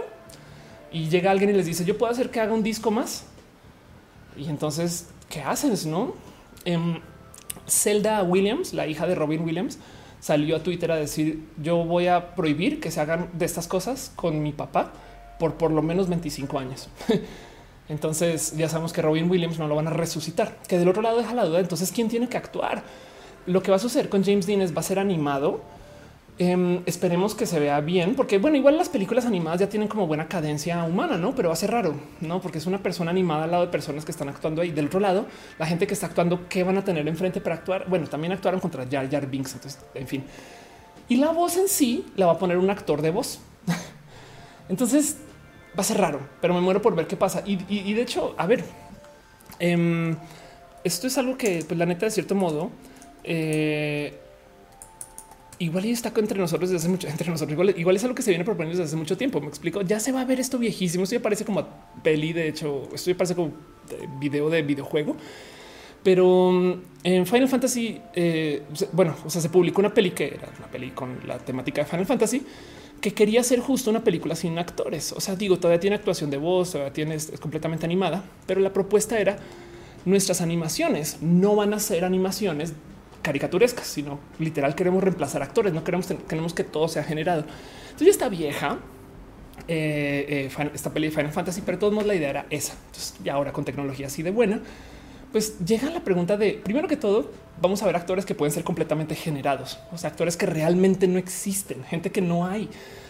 Y del otro lado, eh, igual y si a lo mejor si tú le pones un skin de Brad Pitt a tu actor, entonces pagas por ese skin y Brad Pitt no tuvo nada que ver. Entonces de repente Brad Pitt puede hacer 200 películas por año. Y eso deja muchas preguntas, ¿no? Ultracat dice, pues evidentemente lo que hicieron con la princesa Leia y Carrie Fisher también. también. Dice la locomotora, yo aquí estudiando teatro. Este dice este eh, Lucero Kia. Entonces iba a regresar Juanga, pues de cierto modo, Dario pero dice Black Mirror en 321. Exacto. Gama Volantis dice, no recuerdo el nombre, pero una película donde en el guion un director de películas crea su actriz principal eh, y la gente no sabe que la actriz es creada por compu. Ándale. Eh, uy, em, sabes si bueno, hay, hay una donde es un caricaturista, creo, vuelve una caricatura real. Bueno, en fin. Dice Gabriela Quintana, cada vez se necesitan menos personas para los trabajos, como Animatrix. Ana Furtado dice por ahí nadie se queja de ver Michael Jackson o María Callas en concierto. Sí, justo. Em, y dice comenarse. ¿Se imaginan que todo este tiempo Felia Pastrana hubiera sido generada? Vanilla Submarine dice ya había sucedido en Fast and Furious con Toreto, no? Sí, solamente que en este caso va a ser toda la peli, no es como una cosa es hacer una escena que la cuidas. Ahora ya tenemos la capacidad de hacerlo pues para toda, pero del otro lado, este em, eh, behind the scenes de a ver, vamos a ver si lo encuentro. Em, del otro lado, eh, hay tanto de lo que vemos en las pelis que son completamente generadas que la neta, neta, em, o sea, ya cuando, ya cuando, ya cuando lo ves, pues si es de, ah, pues sí, sí es un poquito evidente que está generado. Pero cuando lo estás viendo en el cine, la neta, neta, no te das cuenta. En em, esta escena de la intro de Deadpool, que voy a tratar de mostrar cortito, literal, hay tantas cosas que no se grabaron, sino que literal se pintaron encima de, de acción, ¿no? Como que hay muchos momentos donde vean esto, no todo esto es generado. Tienes, tienes que el personaje está cayendo y de repente te reemplazan el actor con un modelo eh, pues que es hecho en computadora. Me explico como que em, edificios que no están, coches que no están, no cosas que no, que realmente no pasaron, que no se grabaron em, y demás. Em, como que este tipo de cosas, pues de cierto modo ya son muy comunes. Ya estamos muy acostumbrados a ver eh, justo esta generación ya puesta en varios momentos y escenas, solamente que no nos dicen. Supongo que en las pelis de superhéroes es un tantito más fácil porque no estás creando todo el rostro, sino que la máscara igual y da chance de que tú digas, ah, bueno, no se ve tan bien, pero pues es la máscara. No, en fin. Dice Luis pero la peli es Simón. Israel Dávila dice eh, la película Simón con Al Pacino. Ándale. Dice un fuerte otro disco de la diva de la banda en cartón. Ana Xolotl dice Oli. Gabriel Oro dice toda la estación de paradigmas y transformación de dinámicas casuales. Em, y dice este patinajera, estamos preparados para esa tecnología. El tema es que, de nuevo, todo esto que les estoy mostrando no es en el futuro, es ya. Más que estamos preparados es ya llegó. Em, y entonces, más bien, yo quisiera por lo menos agarrarlos de lo positivo porque no me quiero enloquecer pensando, ah, esto va a destrozar el mundo y no hay estas cosas. No quiero tenerle miedo a esto. Una de estas propuestas raras, por ejemplo, que pueden llegar de nuevo. Acuérdense que todo lo que les estoy mostrando en video también se puede hacer en otros medios escrito, o sea, literal para una compu, de cierto modo, cambiar de hacer una imagen en video, o sea, desde su algoritmo de el cómo la piensa, o sea, su inteligencia artificial, también se puede aplicar para otros fines en otros medios. Entonces también podría escribir ideas, tanto así como las propone para eh, los videos, o también podría escribir audio, tanto como lo propone. Em, una de eh, una propuesta que me parece bien rara de considerar es hay inteligencias artificiales que sirven para hacer reemplazo musical. Entonces tú podrías agarrar una rola completa que ya existe y cambiar un instrumento sobre la marcha. Digo, en este caso en particular, no estoy hablando de tomar una canción y entonces eh, eh, no sé cómo ponerle un instrumento más o sintetizar un instrumento, sino literal es tomar cómo suena esa guitarra en esa canción y volverlo un piano. Ojo, donde esto se vuelve más interesante es que como tenemos también síntesis de voz, podríamos nosotros entrar a cualquier canción de los Foo Fighters y cambiar la voz para que quien cante sea, no sé, Madonna. ¿Me explico? Eh, bueno, ok, un caso más real, Kurt Cobain. Podríamos tener a Kurt Cobain cantando todas las canciones de los Foo Fighters con reemplazo por inteligencia artificial y, no, y no es como que sea un reemplazo. O sea, la idea es que literal o sea, no es un cover, me explico, no está rehaciendo la rola, sino simplemente está reemplazando esos trozos donde debería ir esa voz con la voz que queremos reemplazar. Esto también o, la otra, ya que tenemos, ya que tenemos cambio de estilos, podríamos tomar una canción que se escribió en rock metal y hacerle una traducción a este polka ruso, saben? Podríamos tomar una canción que se escribió en un género que no tiene que ver con otro y la computadora solita, o sea, la inteligencia artificial tiene la capacidad de reimaginarla en, ok, este es formato, este estilo es así, este otro formato, este estilo es así y traducirlas. Wow, no? María se dice la voz ya también se puede generar, Vocaloid lleva años perfeccionando esa magia, totalmente de acuerdo. Dice eh, Barda pronóstico otras 10 pelis de los hermanos Almada. Seguro Sergio Velarde dice: ¿Crees que habrá mucho deepfake para la próxima campaña? Ya hay. Bueno, mentiras. Dice Gama Volantis con Queen, por ejemplo. Eh, Ana dice: Me prometió literalmente usar su Game Boy para hacer música. Ándale, que es bien chido eso, no?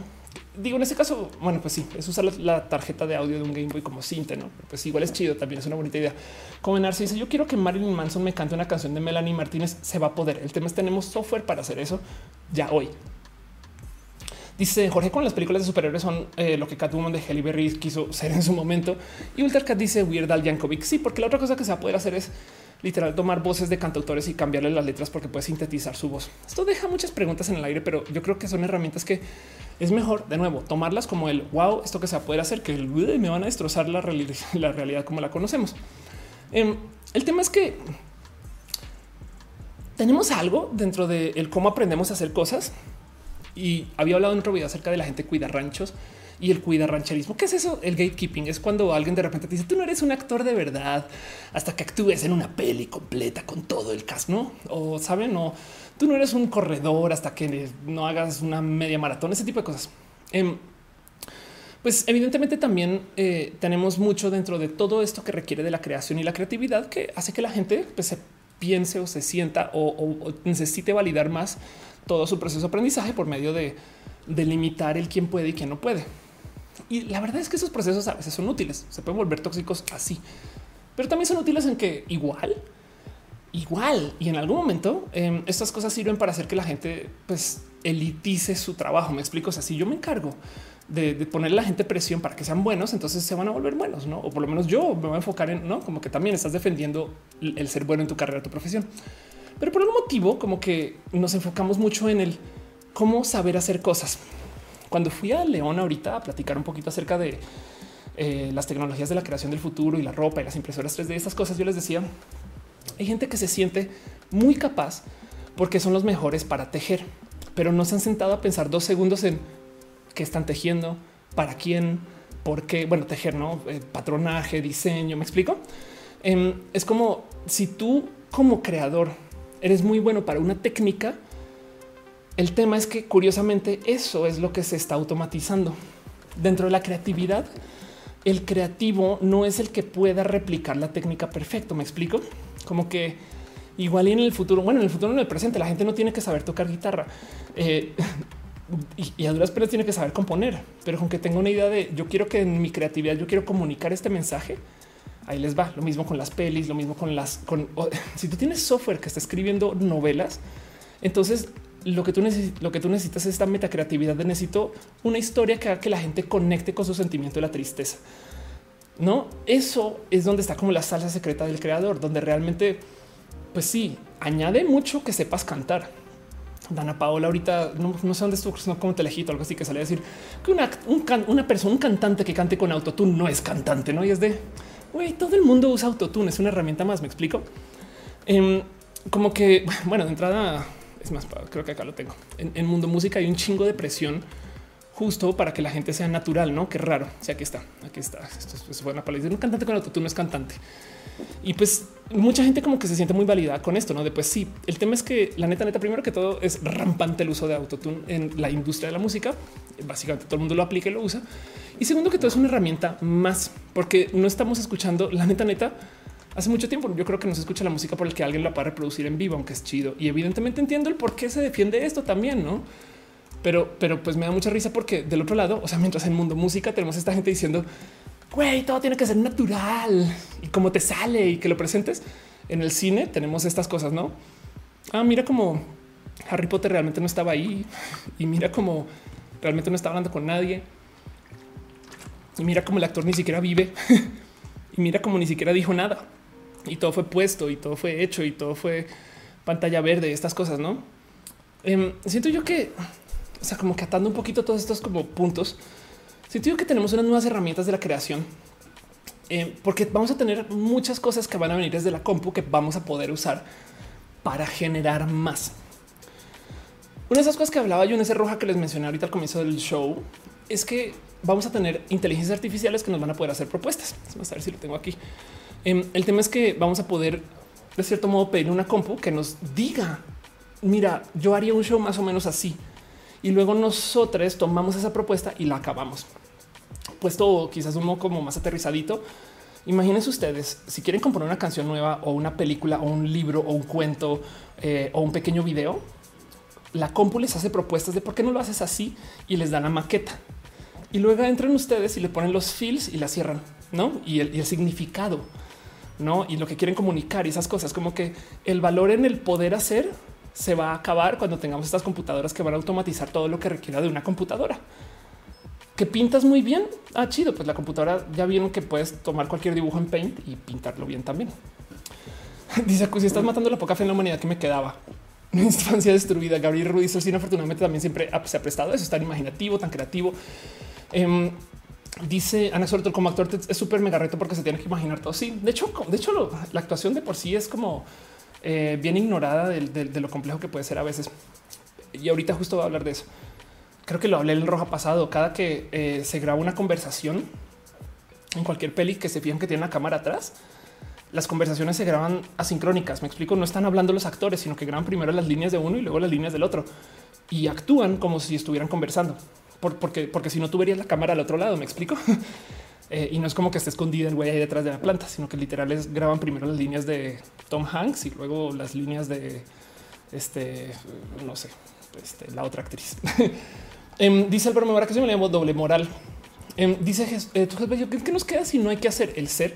No, de hecho hay mucha gente, bueno, acerca de cuando ya se automatice todo, em, es una situación que se llama literal, hay gente teorizando qué va a pasar con el post trabajo, pues otro tema, pero em, como sea, el tema aquí es que justo tenemos estas herramientas que se prestan para que literal seamos más como creatives. Em, quizás una de estas cosas que me encanta siempre platicar es como si nos desconectamos dos segundos del que tenemos que ser buenos como dominantes de la técnica, ¿no? A ver, está muy bien que puedas hacer, no sé, oleo eh, eh, sobre algún material complejo, ¿no? En techo, por ejemplo. Está muy bien, pero, pero el tema es que eso justo es lo que se está automatizando. La técnica, el cambio de la técnica, bueno, técnicamente la pintura es otro tema, pero pues que puedas hacer una, una composición o, o que puedas tocar muy bien y llevar el ritmo, todo eso se está automatizando o ya está automatizado. Lo que no se está automatizando es el y qué voy a decir, saben y por qué. Em, la conexión con seres humanos es algo que sí se tiene que planear. Y entonces eso por algún motivo no lo vemos como un generador de valor. Está divertido porque como creadores eh, hay muchas cosas que se ven en como medios atravesados que en su momento no se, no se reciben más o menos bien. Y ahorita, ahorita estoy viendo algo pasar en Internet con nuestros creadores como sui generis. Em, eh, porque en el mundo de los videojuegos hay muchas cosas que pasan raras. Eh, una de esas cosas que me encantan de observar y por si no saben, en, Metal Gear Solid em, hay un momento donde ustedes llegan a una batalla contra un jefe que pues es un jefe psíquico, entonces él tiene poderes de leer la mente. El tema es que eh, rompe la cuarta pared durante el juego, algo para lo cual, sobre todo en esta época, porque esto ya es viejito, em, el psíquico comienza a leer lo que está guardado en tu tarjeta de, juegos guardados en el PlayStation y te comienza a hablar de ti, del jugador. Y todas tus movidas, todos tus, todo lo que hagas en el juego lo predice, a menos que tú conectes el control en el puerto 2. No, no sé si les estoy spoilereando algo. No. Entonces, el creador detrás de eso es un personaje que se llama Hideo Kojima, que es como bien controversial porque es bien rockstar y hace todas estas como creaciones que como que se sientan dos segundos a pensar el a ver, ¿qué estamos haciendo? Porque no son videojuegos per se. De hecho, Hideo Kojima es un creador que viene desde la creación del cine o, quiere hacer proyectos audiovisuales. Y entonces siempre aprovecha que tiene todas esas herramientas desde el mundo de los videojuegos para hacer cosas que sean realmente interactivas o que te hagan sentir y funcionar. Este, la historia de Psycho Mantis ya es viejita, pero ahorita Hideo Kojima acaba de publicar un juego que tiene a la gente loquísima, loquísima que se llama Death Stranding, que es bien pinches divertido de ver cómo la gente se está enloqueciendo con esto. Y yo creo que está haciendo algo muy similar a lo que hizo este Hideaki Anno, el creador de Evangelion, con, con, con, las, las propuestas acá. Y es que ahí les va. Este juego en particular, visto en la superficie, es un juego postapocalíptico donde te cuentan rarísimas historias que como que la neta neta no hacen nada de sentido, güey están bien raras. Tienes un bebé que llevas en tu panza, pero resulta que estás como en el mundo de los muertos, pero no estás tan muerto. Pero entonces cuando llueve, llueve el tiempo. Pero entonces el bebé realmente tiene conexión con estos muertos, pero, pero, no se trata de los muertos y la gente como que eh, se modifica de su relatividad. Y todo se trata acerca del quién puede salir o no a la superficie y tiene un chingo de drama y está súper pinche cool de interpretar porque habla de muchas cosas hasta que de repente te das cuenta, y esto es algo que eh, Hideo Kojima comenta en alguna entrevista, que el juego se trata acerca del reconectar. Entonces Kojima en algún momento se le sale que él siente que el mundo en particular está muy conectado desde lo físico, pero desconectado desde lo espiritual. Entiendes, tenemos muchos enlaces físicos. O sea, si lo piensan, hay un cable que arranca en la Patagonia. Bueno, hay una carretera que arranca en la Patagonia y casi que debería por lo menos llegar a Norteamérica. Em, hay rieles que conectan desde Alaska este, hasta México y no sé si llegarán hasta Centroamérica, saben?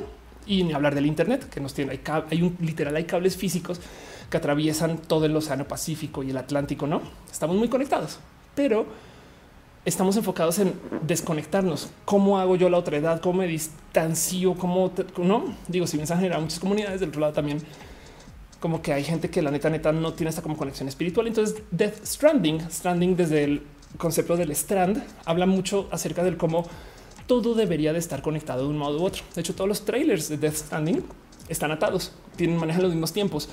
Si ustedes los ven en paralelo, pasan cosas que se atan o que literal uno levanta la mano al mismo tiempo o que todo va en el mismo momento. Y el juego se trata de la reconexión. Y de hecho la misión que le dan al personaje habla de la reconexión y está muy cagado porque además él tiene un collar que tiene varias este, fórmulas de física que se buscan unir desde el mundo de la física en una cosa que se llama el Grand Unifying Theory o la, la teoría unificadora. Entonces podría ser una propuesta de cómo el personaje principal es el unificador. Y lo bonito aquí es que justo el que el juego sea tan raro y tan complejo nos tiene platicando del juego. Esto de paso no es la primera vez que sucede en el mundo desarrollo del mundo creativo japonés. Eso es algo que también se aplicó y tengo un video largo de esto eh, para Evangelion y Evangelion en particular es una serie que es literal hecha para que todo el mundo la interprete a su modo y se la dueñe y sea parte de ti. Por eso es que es tan rara de entender porque puede tener significados diferentes para cada quien.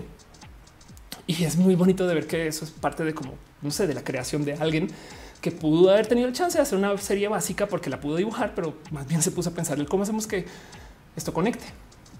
Eso. Hideo Kojima lo que está haciendo es que la gente conecte por medio de platicar, así sea que el juego que está raro.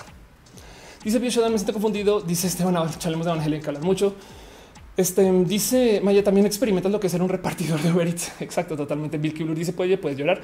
Carlos uno dice por fin eh, te siento muchas gracias por estar acá. Em, y dice Esteban, eh, justo acaba viendo Evangelio. Claro. Ulter dice a mí no me alcanza para comprar una consola de última penúltima generación por una compu suficientemente buena para hacer streaming, eh, pero afortunadamente puedes consumir streams. Es, chido. Este y dice este Gabriel Ruto cambió es cuestión de adaptarse un poquito. Em, y sí, y pues, pero bueno, justo el tema aquí es teniendo esta capacidad de generar tanto material y teniendo esta capacidad de hacer tantas cosas como con las herramientas de la computación, Hideo Kojima realmente, realmente lo que hace es sentarse a pensar cómo hacemos una historia que hable de la conexión eso es donde yo creo que hay que trabajar para la creación del futuro.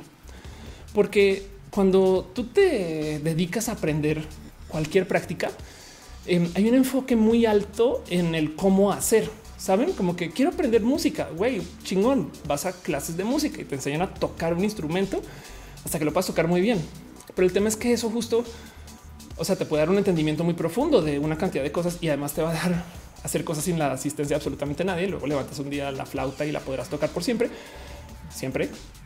Em, pero del otro lado hay gente que literal es joyera porque puede doblar el metal como es o porque puede trabajar las piedras como son. Y hay gente que eh, sienten que su capacidad como creador existe porque sabe la técnica, pero realmente no se están enfocando en dónde está la parte de la imaginación. Y entonces, curiosamente, los trabajos que se acabaron automatizando primero fueron todos los que son relacionados a lo que necesita de una compu. La gente que es, digamos que, o sea, banqueros, eh, toda la gente que, eh, eh, o sea, la gente que requiere de su cuerpo para algo, pues para automatizar, se requiere también de una, por lo menos, interfaz robótica que sea lo suficientemente buena que reemplace el cuerpo. Pero si es solo con software, entonces solucionado. Lo puede hacer una compu, ¿saben?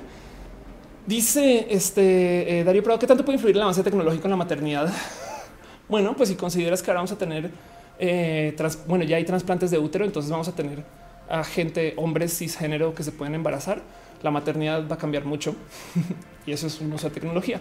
José González dice hablando de yo podría decir algo sobre el Homo Ludens.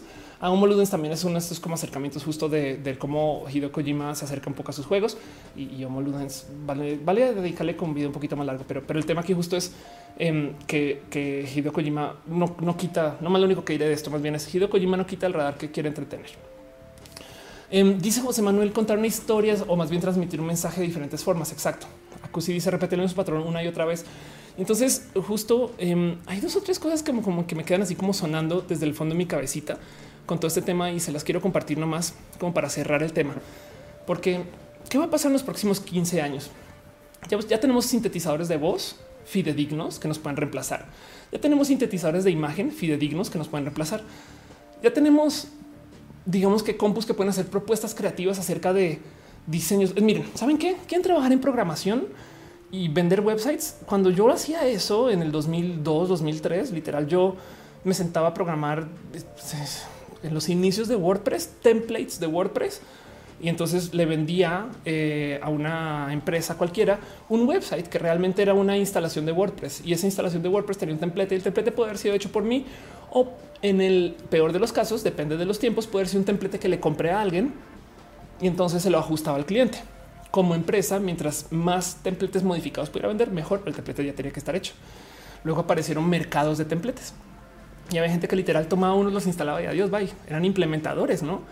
Pero la labor, la, realmente la labor de esto era el platicar con el cliente y ver qué necesitaba y qué tipo de template. Me explico como qué tipo de generación te hago. Hoy en día una inteligencia artificial podría generar esos templates. Saben? Podrían literal desde ceros programar todo el frontend y dejar un backend básico para que el cliente lo vea y se va a ver bien. Pero todavía hace falta un poquito del qué quieres comunicar con tu website, para quién va, quién lo lee, no todas esas cosas que las compus no van a entender porque yo creo que se requiere un poco de contexto de la experiencia humana para ser parte de. Pero la creatividad te dice 10 websites de no mames con diseños gráficos eh, que hagan sentido con menús funcionales, este tipo de cosas. Ahí va a estar. Y eso también puede ser algo que se haga desde literal desde, desde las inteligencias artificiales. Dice Emily, yo estoy en ingeniería electrónica, pero por el momento me interesó la mecatrónica. En una conferencia que fui en alguna oportunidad nos dijo un doctor, su trabajo fríamente se debe sustituir seres humanos por máquinas, pero su deber es hacer que la máquina dependa de un ser humano para poder trabajar de esta, de esta forma. No pierdes tu humanidad ni tu ética. Sí, bueno, hablando de eso, este eh, ahorita la Fuerza Aérea, eh, este, a ver, Pilot les F15. Vamos a ver si lo encuentro. Eh, hubo ahorita, ahorita están poniendo la prueba con estos aviones que todos estos aviones caza de guerra estadounidenses que todavía son muy útiles, pero pues que como es el mercado del desarrollo de este tipo de industrias en Estados Unidos, pues ya son técnicamente obsoletos. Están poniendo la prueba el tomar estos aviones que técnicamente ya no están pues, para volar y los están reemplazando para que puedan volar sin piloto a modo de prueba. Entonces me acuerdo de topar con un video, no lo voy a buscar ahorita porque me ha tomado un tiempito, pero de si mal no recuerdo, un F-15, un F-15 que es, eh, identifíquenlo, es un, es un avión este, pues, corriente para muchos países, pero para Estados Unidos ya no tanto. Y básicamente lo están volando sin piloto. Y entonces, pues lo primero que dice, pues bueno, Ophelia, pues lo que pasa es que igual ya hay drones, no? Es más, por si no han visto eh, el tamaño de los drones, este, pues son, son bichos grandes. O sea, yo sé que cuando digo drones, todo el mundo piensa en estos, este, eh, como helicópteritos, bueno, multicopteritos chiquitos, pero vean eso. Este es el tamaño de un dron militar. Esto es el tamaño de un dron militar estadounidense. Me explico. Son aviones, son aviones completos. Em, hay uno que tienen un dron que va al espacio y es literal. Eh, es más, voy a buscarlo X35B. Ole, lo puse mal. VB. Este vamos a ver si aparece así como así. No, X35B drone. Si, si lo encuentro así solito. Steven Way. Em, pero bueno, el caso es existe este como mercado de literal hacer estas bestias em, que vuelen por sí solas. Y parte de la discusión acá es si se por algún motivo se llegan a desconectar de su, digamos que transmisión de a quien los está piloteando y demás, ellos solitos literal vuelven a la base donde salen y aterrizan. Y hay mucha gente platicando, bueno, igual y no los podemos programar para que si por algún motivo los, porque ¿qué los puedes conectar? Que eh, algo suceda con la fuente que está transmitiendo, que literal hagan como interferencia de señal, ese tipo de cosas. Y hay gente que propone, no, no, no, si se desconectan, entonces los podemos poner en modo bélico. Saben como que, que igual disparen, pero el tema es ahí. Entonces, si un dron dispara, ¿quién tiene la culpa de cosas que pasen? No, ese tipo de pláticas eh, hay que tener porque, porque esto es Skynet, literal. Manelice dice lo sería que las máquinas desarrollen inteligencia propia y se rebelen contra los humanos. De hecho, lo que va a suceder, lo que es a ver, el momento que las máquinas desarrollan inteligencia propia es muy probable que se vayan contra ellas mismas. Si lo piensan de cierto modo, nosotros como seres humanos eh, nos podemos coordinar entre nosotros. O sea, el racismo robot entre robots es, va a ser una realidad. ¿no? Entonces eso también puede suceder. Dice Simón dice somos la precuela de Terminator. Ultra dice Matrix. En un dice la tecnología lo que eh, el derecho para humanos sin humanos eh, no hay ni tecnología ni derecho y por tanto su existencia es irrelevante. Pues ambos son creados por el hombre para ser bendecidos del hombre. Pues no, la verdad es que hay mucha tecnología que vive por su propia cuenta y que hasta nos forma. Por ejemplo, eh, la tecnología del estómago externo, o sea, el cocinar nos cambia. Nuestros huesos y nuestros dientes no están hechos para ingerir tantos nutrientes y sobre todo tan rápido y ahora menos con tantas cosas preprocesadas y demás. Entonces a nuestros mega ancestros no les daba caries porque lo que comían era literal lo que su cuerpo como que estaba como que ajustado a recibir. Ya que estamos cocinando la comida por fuera, podemos ingerir mucho, mucho, mucho más. Y uno de los efectos secundarios de eso es que literal nuestros huesos no están hechos para pues, que les demos tanto uso y pues por eso tenemos caries. Em, y, entre otras cosas, tenemos una cantidad de huesos, vestigios y demás. Y eso son el cómo la tecnología luego nos forma a nosotros. Mucha gente que pues dice si nosotros por muchos años literal seguimos usando pantallas planas y este tipo de interacción con la computadora que estamos usando ahorita, nos van a cambiar los ojos, nos van a cambiar las manos, ese tipo de cosas van a pasar. Pero pues bueno, lo más probable es que eh, en algunos años tengamos otro tipo como de uso computacional, ¿no? Dicen un furtado si un dron dispara, pues como el perro que muerde, el dueño paga. Em, bueno, hubo un caso, este Tesla Police Car, a ver si lo encuentro. Tesla, Tesla Police Car, eh, mm, Tesla Self Driving Police Car. Ok, este fue un caso muy divertido eh, que se hizo. Vamos a ver si, si por aquí lo encuentro, donde em, un Tesla, no, bueno bueno, no sé si ubican los Teslas de eh, por su propia cuenta, se tienen, piloto automático y entonces tú puedes manejar. Entonces es un video viral de una persona que se queda dormida y el Tesla sigue manejando, pero bueno, el piloto sigue ahí. En, hubo un caso en particular, creo que fue hace una o dos semanas, donde literal alguien dejó el, o sea, el Tesla lo que hace es que tú lo puedes llamar, no como que estás en un restaurante, le dices ven a mí y entonces él arranca y vienes del estacionamiento y va a ti. El cuento es que en una de estas como manejadas automáticas, el Tesla se voló un alto cosa que pues técnicamente es ilegal. Y en Estados Unidos que son bien, bien, bien este, atentos con esto, porque no quiero decir la palabra, pues un policía cacha el Tesla pasándose el alto. Entonces arranca y va detrás. Y cuando se acerca ve que el Tesla no tiene piloto, no tiene nadie, nadie lo está manejando. Entonces, ¿a quién le pongo la multa? o sea, me explico, es culpa de Tesla es culpa de la gente que ingresa la información de dónde están los altos, es culpa del manufacturero de la cámara o, o, el software o es culpa del dueño del coche. No, en últimas, lo que acaba sucediendo es que el policía optó por no poner la multa. Pero pues es eso, es como quién es el responsable. Sergio Lar dice: Tengo los ojos más pequeños de tanta compu. Dale, Caro dice: Pues las reglas de Asimov ya las tienen que respetar los humanos. Y conozco muchos de que cuando les pagan se les acaban las reglas. De hecho, las reglas de Asimov no las tienen ni por qué respetar una computadora y por lo general no se programan con robots. Las reglas de Asimov son bonitas ciencia ficción, pero neta, neta, eh, fue una propuesta que se hizo y que, pues, que a todo el mundo le valió gorro.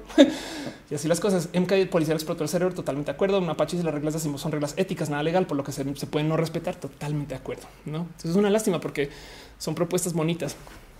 Entonces en eso yo quiero como que platicar de un tema en particular que traigo muy atrapado eh, como que conmigo acerca un poquito como de justo este, pues como que la creatividad en general. Tenemos mucha tecnología. Quiero cerrar el tema con esto. Tenemos mucha tecnología y la tecnología, la síntesis de medios viene, pero en forma. Eso quiere decir que vamos a tener la capacidad de generar cosas que no existían. Vamos a tener computadoras que nos van a hacer propuestas creativas y vamos a tener este, no sé, gente que no tiene nada que ver en un campo haciendo cosas. Literal, un día tú podrás escribir un mail diciendo quiero escribir una canción triste acerca de México y una computadora ya con eso te puede hacer una propuesta. Saben, Jarvis, me explico. Ah, ok, sabes qué? Y entonces esa computadora agarra todas las canciones tristes de acerca de México y cosas de tu vida y te propone una para ti. Se va a poder. Y luego tú le dices, no, sabes qué? No me la puedes poner como en son jarocho y pum, te la vuelve son jarocho, no? Ay, sabes que sería más chido que fuera como death metal y pum, saben como que eso se va a poder y no estoy hablando de 100 años, no? De los próximos 15 años más vamos a tener esta capacidad de que cualquier persona pueda crear cualquier cosa, es de que tenga la capacidad de imaginarse que eso suceda. Suena muy bonito si lo piensan así, saben, es, es solamente que va a democratizar el acceso a la creación. Así de por sí ya, ya es absurdo el que cualquier persona pueda crear cualquier cosa. Por eso de repente hay mucha gente haciendo shows en su casa como Ophelia, ¿no? Eh, esta capacidad que yo tengo de transmitir desde mi casa, la neta, hace 20 años no lo hubiera tenido. Entonces, en 15 años vienen todas estas herramientas y van a estar acá y vamos a ver cosas muy cucú, muy, muy cucú, porque eh, qué tal que, qué tal que nos den una secuela de Back to the Future hecha enteramente por una propuesta computacional, no? Todos los actores con la edad de entonces, de paso, que eso es algo que también ya lo vemos mucho. Eh, vimos la Capitana Marvel y actores con otra edad, no ese tipo de cosas también lo vamos a ver y va a ser raro. Primero que todo, esto va, por un lado, va a erosionar durísimo la confianza que le tenemos a los medios hechos. Porque entonces, bien que le podemos decir a alguien que los Beatles eran una banda espectacular de solo mujeres y, literal con una computadora inteligencia artificial, vamos a poder rehacer todas sus canciones cantadas con voces en el registro estereotípicamente femenino y va a ser va a ser creíble, no? Y eso va a dejar muchas dudas, no? Y eso va a dejar muchas dudas acerca del pasado y eso va a dejar muchas dudas acerca de nuestro pasado y de nuestras creaciones y nuestras creaciones van a ser únicas no por la técnica que se use para crearlas, sino por otras cosas. Y esas cosas en particular, yo creo que justo son como que las cositas que les quiero como dejar acá como en, de mis pensares de lo que yo creo que debería ser el futuro de la creatividad, sabiendo que estas herramientas están, porque lo primero es decir, pues entonces que no se usen, ¿no? Y entonces andar por la vida diciendo, oigan, cantautores, no usen autotune, pues no podemos andar 20 años diciendo a la gente que no usa, saben, es como no sé, siento que esto es inevitable. Todo el mundo lo acaba usando un modo u otro. Y de hecho, vamos, vamos a tener como más bien propuestas. O sea, quien adapte y adopte, eh, a quien adopte y adapte y acepte esas tecnologías, más bien van a hacer cosas muy bonitas. Pero yo creo que tenemos un tema en particular donde justo por el cómo estamos consumiendo medios ahorita, estamos dejando de lado algo de la enseñanza que me parece muy bonita de tener y que afortunadamente yo la topé en vida adulta por accidente y se las quiero compartir. Y es que parecería que para la creación de hoy, y con esto cierro todo el tema, para la creación de hoy, em, todo tiene que ser muy explícito.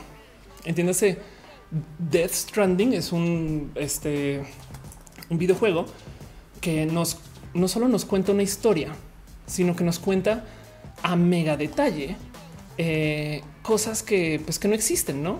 O sea, como que las propuestas de Death Stranding son un mundo oscuro que alguien se imaginó, que tiene esta forma, que tiene estos colores, que tiene no e, estos como modos y, que estas cosas pueden suceder y que de cierto modo respeta un poquito la lógica del uso de ingreso de las consolas de videojuegos, pero del otro lado, la neta, neta, la propuesta es groseramente original.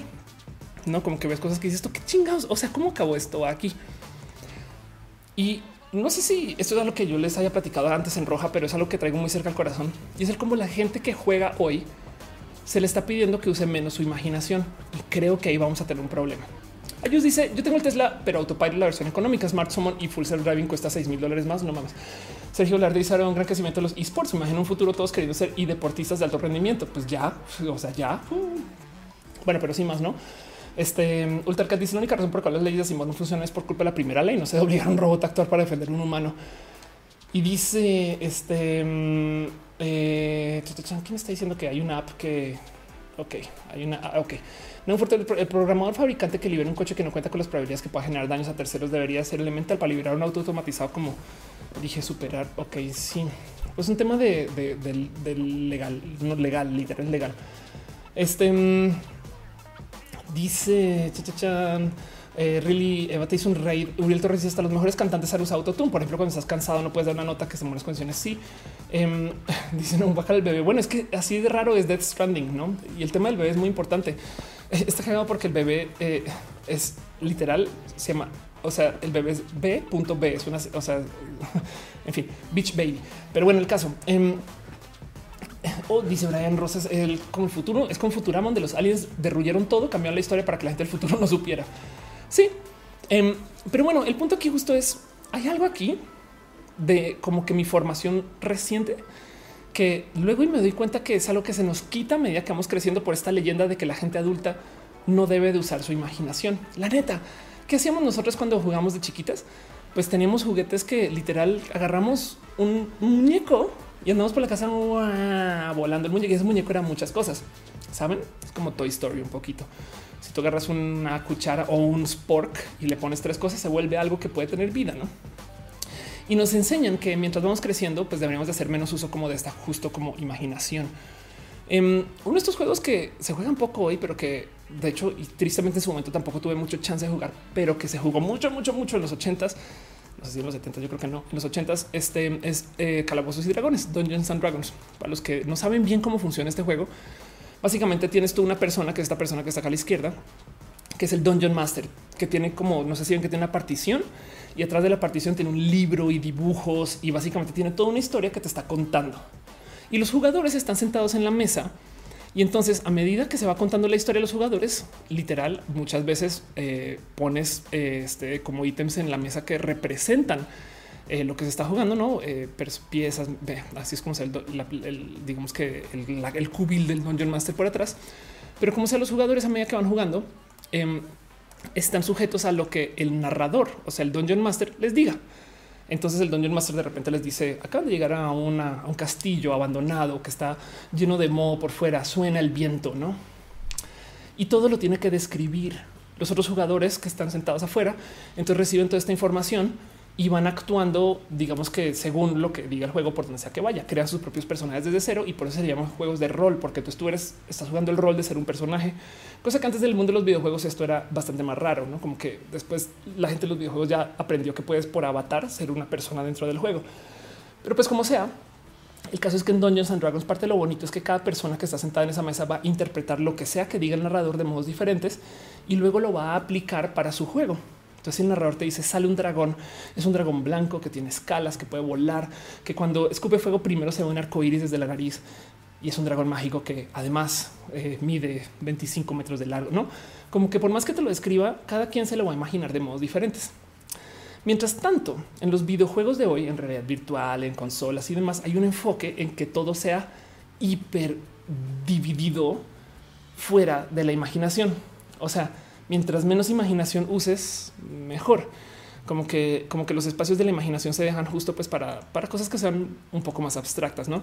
Entonces, en vez de describirte las cosas, pues porque evidentemente además se puede, ¿no? El medio se presta para que te digan, pues sí, así se podría ver el futuro, ¿no? Entonces, una persona se lo imagina y así te lo dibuja.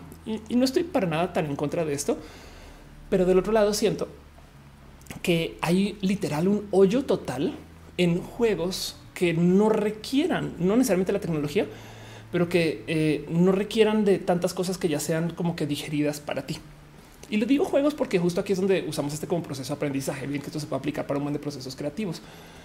Entonces, el tema aquí es que justo si vamos a vivir en esta época donde la creatividad y la técnica, la creatividad y las herramientas de la creatividad ya están solucionadas por las inteligencias artificiales, lo que nos queda para ser personas creativas es saber aceptar cosas que realmente creen. Y eso implica tener una imaginación, pero completamente volátil, que se preste por una cantidad de locuras. Eh, dice Itzemility un rayo homosexualizador. El dragón. Si sí. Sanshin dice algo chido. Ahora David Tennant podrá ser mi Dungeon Master. Sergio Larte dice: Mis amigos y usamos la impresión 3D para crear objetos para Dungeons and Dragons. Y amo esta era. Sí, que también es verídico, pero justo la mitad del tema de Dungeons and Dragons es que eh, se trata de vivirlo en el imaginario. No digo, igual las figuras ayudan estas cosas, pero el juego sucede aquí. Y yo creo que eso es por lo menos un poquito super underrated, como que no, tenemos tan presente lo importante que puede ser eso. Lo digo porque una de estas cosas que yo, yo sé que no me callo con esto, pero es que pues, por un, de un lado me cambió la vida. Em, yo hago teatro impro y juego juegos de impro. Y entonces estos son juegos de niños chiquitos, pero de adultos. Literal, esto es un juego de calentamiento de impro que se llama Freeze donde eh, están jugando un papel de algún personaje en particular, están haciendo una escena donde evidentemente están cavando. Ojo que en la impro no puedes tener ningún objeto, o sea, literal. Em, si tú vas a jugar impro y, levantas un celular, pues sabes como no, o sea, el celular tienes en la mano y lo pones en la mesa, no son cosas que son desde el imaginario y Freeze en particular como juego. Este eh, mientras están haciendo una escena, alguien grita Freeze se congelan los personajes y luego otro de los actores que está por ahí atrás o de los improvisadores reemplaza a los personajes y debe de seguir con la escena. Pero pues como es un improvisador diferente, no tiene la más mínima idea de lo que sea que tenía planeado uno en decir y entonces como que le cambia la jugada al otro. Y ahí sigue, ahí siguen, ¿no? Como que le cambia la jugada al otro y entonces ahora la propuesta es diferente. Para el improvisador que está en playera roja ahí, literal, si estaba teniendo una discusión donde ya medio había acordado algo con el guiño guiño y con el olerla y ver a, su actor compañero de playera azul, cuando entra el otro güey en playera amarilla, pues ya no sabe qué pedo. Entonces tiene que estar listo a cualquier cosa. Y eso pues te hace improvisar. La impro justo te hace permitir que todo lo que sea que te avienten sea realidad y luego tú le añades algo encima. Justo yo sé que he hablado mucho de este, de este concepto, pero ese es tema del yes and, no? Donde lo que sea que me avienten, yo le voy a decir que sí y, le añado algo. Y entonces esto te deja en este espacio mental que es súper, súper creativo, porque realmente no estás pensando, sino lo que sea que se te ocurre va, no hay error, hay una cantidad de cosas con las que estás viviendo que pues que pueden ser muy locas, pero pues bueno, si se fijan, los personajes que son como los loquitos en las películas, estas cosas están haciendo yes and todo el día. Son estos personajes que de repente les dicen, ay, y llegó un gigante y era muy grande el gigante porque en mi casa, la neta, las sillas son muy pequeñas. Si traemos el no puesto, pues como que matamos un poco de creatividad. Y yo me topé con esto justo literal haciendo intro, pero hay una cantidad de espacios ridículos de uso de la imaginación este, que, que la neta se prestan para la creación sin uso de tecnología, pero que con la tecnología podrían ser espectaculares. En Colombia en particular está esta cultura del el cuentero. El cuentero, amo esto con todo mi corazón, es gente que literal está contando cuentos improvisados muchas veces en tiempo real, ¿no? Entonces eh, ellos van creando la escena y según lo que diga la gente y, y cuentan un cuento. Son como en vez del stand up, que el stand up de paso no es improvisado, sino literal son historias improvisadas y te mantienen entretenido y te cuentan y conectan y funcionan con la audiencia y demás. Pero de nuevo, para poder hacer este tipo de cosas, tienes que permitirte ser una persona que permita una cantidad de cosas loquísimas desde la mera creatividad. De esto se puede hacer. Y lo digo porque justo aquí es donde va a flaquear la compu, aunque sea una compu muy buena para hacer propuestas creativas, porque no sabe exactamente cuál es la que va a conectar no sabe exactamente cuál es la que va a llevar una historia. Una de esas cosas que suceden mucho en la impro em, es que si tú no sabes qué hacer o si te da miedo una, digamos que escena en particular, si te da miedo, esa es la buena. Suena raro. Esto es una regla, esas reglas de cajón de la impro. Si te da miedo de repente ser una vaca, pues esa es la buena propuesta, porque primero que todo por algún motivo te dio miedo, no? Sabes como que entras a la escena y dicen, pues que es una vaca, es una no? y entonces aceptas lo que sea, pero si te da miedo, por ahí va y, llevarse esto a mundo computacional va a ser sumamente difícil porque la compu lo que va a perfeccionar es literal el dominio de todas las técnicas posibles, pero le va a quedar mucho más difícil entender bien el cómo hacer estas como conexiones directas con la gente, porque el proceso de la imaginación capaz y funciona diferente. Digo, nada en contra, pero puede ser como cuando tienes un amigo, amiga o amiga que es neurodivergente y te percatas que maneja los chistes de modos diferentes. La neta, la gente este, que tiene como algún acercamiento en todo el espectro no va a entender como estas como cosas que van colgadas de doble significado dentro de los chistes y comentarios y el albur. Y entonces la comedia les entra por otro lugar. Ese tipo de cosas. Dice Nubia Cruz, ¿podría existir una compu LGTB? Técnicamente todas son diversas. Eh, se me le hizo una ocasión, una amiga andaba muy mal, empecé a contar un cuento así. Lo curioso es que el cuento duró más de una hora. Al final me estaba pidiendo que había pasado con X y Y personajes. Muy bonito. Es súper bonito. En Gama Volantes dice: Si yo vivo en la Ciudad de México, me gustaría saber de la impro. Seguramente donde vives hay improvisadores, no lo dudo. Sergio Velarde dice: Recuerdo tu época de stand up. Bueno, todavía el 22 hay stand up. O sea, ¿cuál tu época todavía? no, este y este dice a lo de Jack Horseman, no? Y se están, me acuerdo que a niño un sofá era mi barco pirata y me sentía súper pro. Exacto, porque justo quiero que vean este video. Esto es un video, esto es un video súper este, chacaleado, em, pero esto es un video de un animador que tomó a sus grabaciones con su bebé o su chiquito y entonces le añadió pues lo que está viviendo de verdad, no como que decide hacer el video como nomás por divertirse con él un poco. Entonces acaban el niño que está justo en el barco y pues ese barco realmente es un barco que está en una tormenta, que es un lugar muy peligroso, estas cosas, no? Lo mismo acá, no? El niño está así pasando colgado acá desde el riel, pero güey, no realmente está, miren, está en el bar del filo, no sé qué. Y justo digo, de cierto modo, así se siente. Aquí en este caso estamos visualizando lo que realmente son estos como procesos de imaginación de cosas que están en la cabeza. Igual y no tienen que ser tan profundo. O sea, también eso es, eso es un adulto imaginándose, no? Este qué pensaría un niño este, eh, con estas cosas, pero, pero no están lejos de la realidad. Me explico como que yo sí recuerdo que de niña tenía literal este, estos momentos donde pues sí, sí me era muy real. Algunas cosas que eran todas imaginadas, no? Y entonces esto todos son procesos que hablan de la creatividad. Y por algún motivo, y yo creo que es literal moralino, se nos enseña que a medida que crecemos tenemos que negarnos eso. ¿Saben? Y creo que eso sí nos, sí nos puede hacer daño. Si, si nos negamos al uso de la imaginación, si aceptamos que todo tiene que ser predeterminado y todo tiene que ir por un camino, Entonces nos va a dar en la madre cuando de repente nos demos cuenta que somos buenos en lo que hacemos porque somos buenos en técnica, pero muy malos en mensaje. Saben? Somos buenos en capacidad con las manos, pero muy malos en el que queremos comunicar. No somos buenos en un chingo de cosas, pero no entendemos a quién le hablamos y por qué. Y quería hablar justo de todo este tema porque digo, si bien todo esto comenzó con el tema de que ahora hay una herramienta para identificar deepfakes, las herramientas que tenemos y que vamos a tener nuestra capacidad para los próximos 15, 20 años para la síntesis de medios, nos van a dar una capacidad infinita de creación. Pero siento yo que todavía hace falta entonces enfocarnos en y entonces qué queremos crear que funcione, porque no todo puede ser fórmula. Me explico. Evidentemente, Transformers 36 va a funcionar porque en China la gente es muy poco educada con esto de la historia de cómo consumir cine, porque hasta ahora están entrando a este mundo del consumo, em, digamos que históricamente hablando. Entonces aceptan estas películas.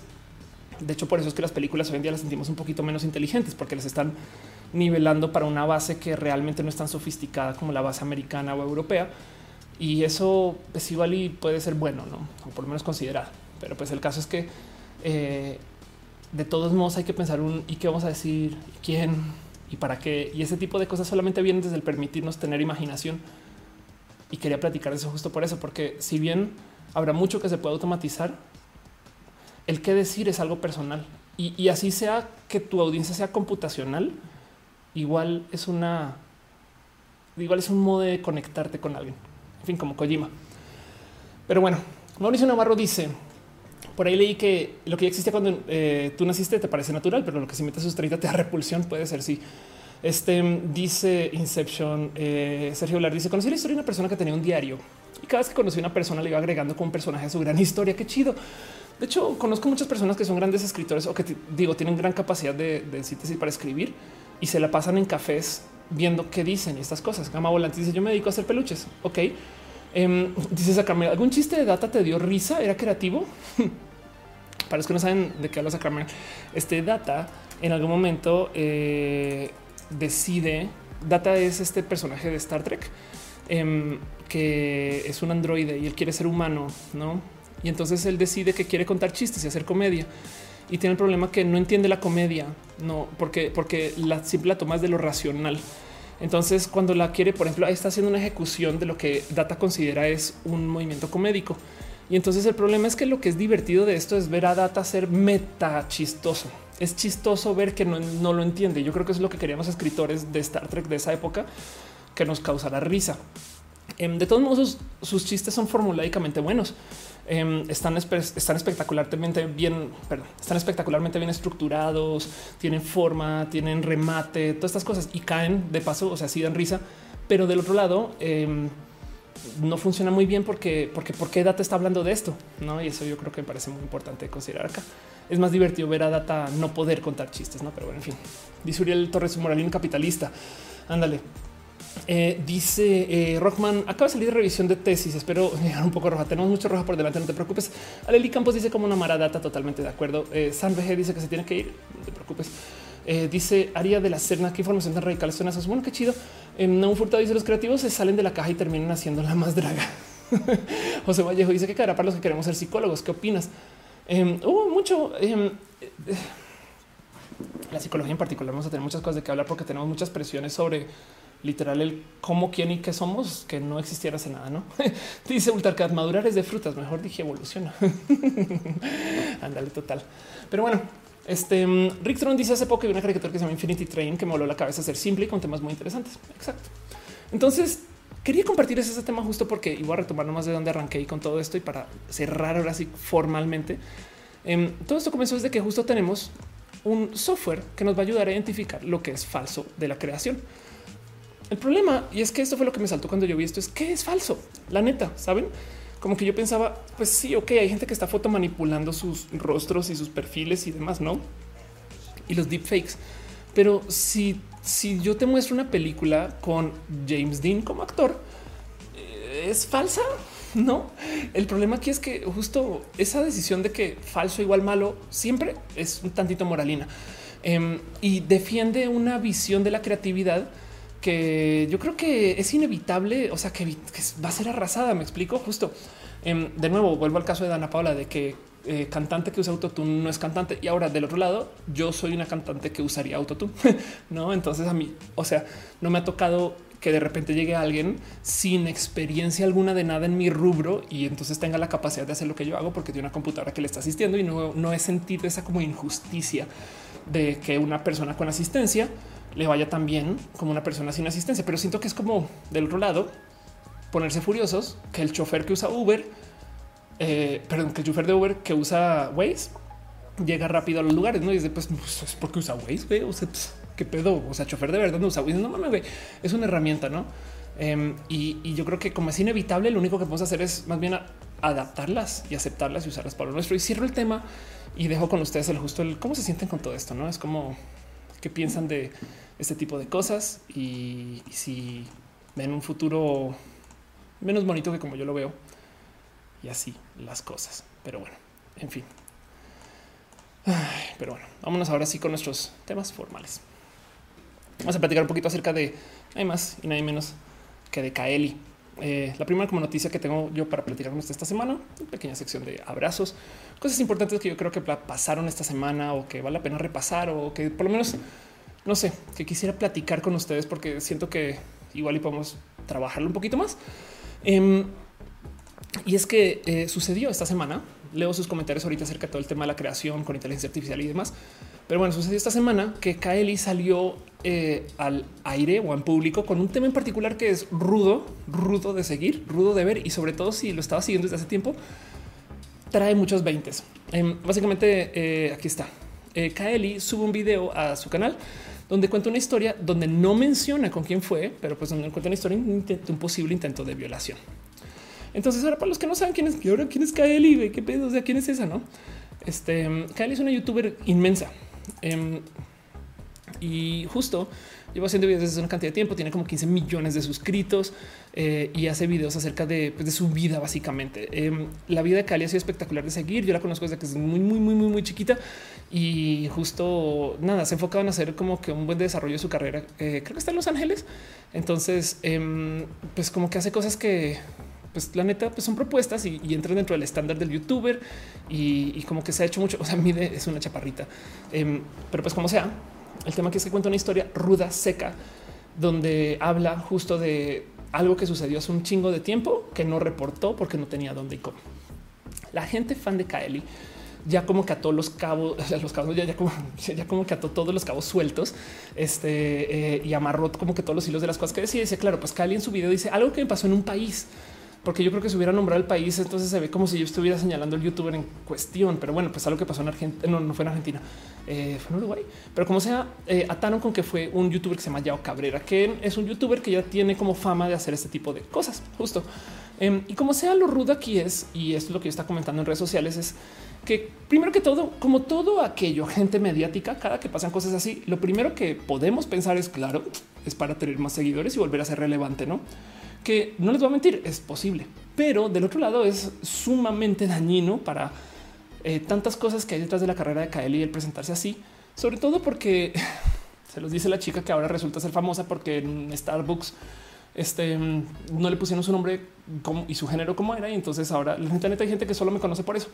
No obstante, de todos modos, eh, Kaeli en particular yo creo que más bien no necesita de estos trucos. Me explico. No tiene por qué. O sea, tiene 15 millones de suscritos. Lo que sea que suba su canal va a tener movida, no? Entonces, y, ya tiene una carrera mediática y ya le invitaron una cantidad de cosas. Entonces, no es como que digan, no, pues claro, es que pues ya, ya nadie sabía quién era Kaeli y se estaba acabando. No, esta mujer tenía carrera por delante. Entonces, tampoco es como que digan, que es para llamar la atención. Em, y el tema eh, es que justo, pues evidentemente sale una cantidad de troliza ruda y dura y compleja, porque como no sucedió nada, entonces le minimizan todo el hecho. Y lo complejo aquí es que digo, por un lado, yo creo que lo que está haciendo Cali contándolo en su canal y el por qué despierta muchas veces, pero por qué lo cuenta es porque seguramente prefiere contarlo desde su lado a que luego se vuelva público en otro video de alguien más, porque hubo gente enredada y a lo mejor sí se está llevando algún tipo de acción que podría ser mediática. Me explico, o a lo mejor le pesa y lo tiene que decir, o a lo mejor ya no sabe qué hacer con sus videos y, y no puede hasta que lo comente, lo platique. Me explico, es como que es una cosa demasiado. En fin, son las cosas que eh, cuando eres una persona generadora de contenido, es como miren, se los juro que yo pensé por mucho tiempo no hablar nada de Matú. Después dije, no, esto sí hay que compartir esto es una cosa muy mínima, no, esto es mi gato que lo está cuidando alguien más. Em, en este caso en particular es que básicamente lo que sucedió es se la llevaron a fiesta, al parecer la estaban drogando y, en potencia iban a obligar a quedarse para que entre una serie de hombres este, la abusaran, ¿no? Y se alcanzó a salir de ahí, tuvo muchas complicaciones porque desde el lado de policía tenían limitantes y desde el lado del que a quien Marco estaba sola también tenía limitantes y demás. Entonces habrá quien le crea o no, pero el tema aquí es, yo creo que estamos ya bastante como madures para no tener presente que yo creo que es menos dañino darle la razón a la víctima siempre sí. Y luego checar en vez de automáticamente negar y culpar a la víctima de todo porque es quien levanta la voz. No ese cuento de es que, pues claro, pues como, o sea, obviamente te robaron, pues porque pues, andabas por ahí mostrando, no? Y es de wow, Dice que Volantis nadie miente con esto. Además, e, evidentemente, digo, por buena actriz que seas, es un video muy difícil de emular si estás actuando. Eso es verdad. Acusi dice no consumo el contenido de Kaeli, pero híjole, si se si iba a hacer algo mínimo que hacer las cuentas del tipo horrible, es así total.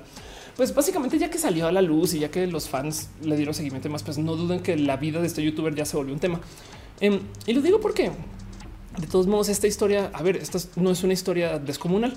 Eh, esto no sé si lo voy a hablar en este show, pero pues eh, Eri, eh, Eri, de D, muy, muy amiga y pues de hecho tatuadora de básicamente casi una cantidad ridícula de tatuajes que tengo yo puestos también tuvo una situación similar con otro youtuber y este fue un youtuber colombiano que literal fue un youtuber abusador.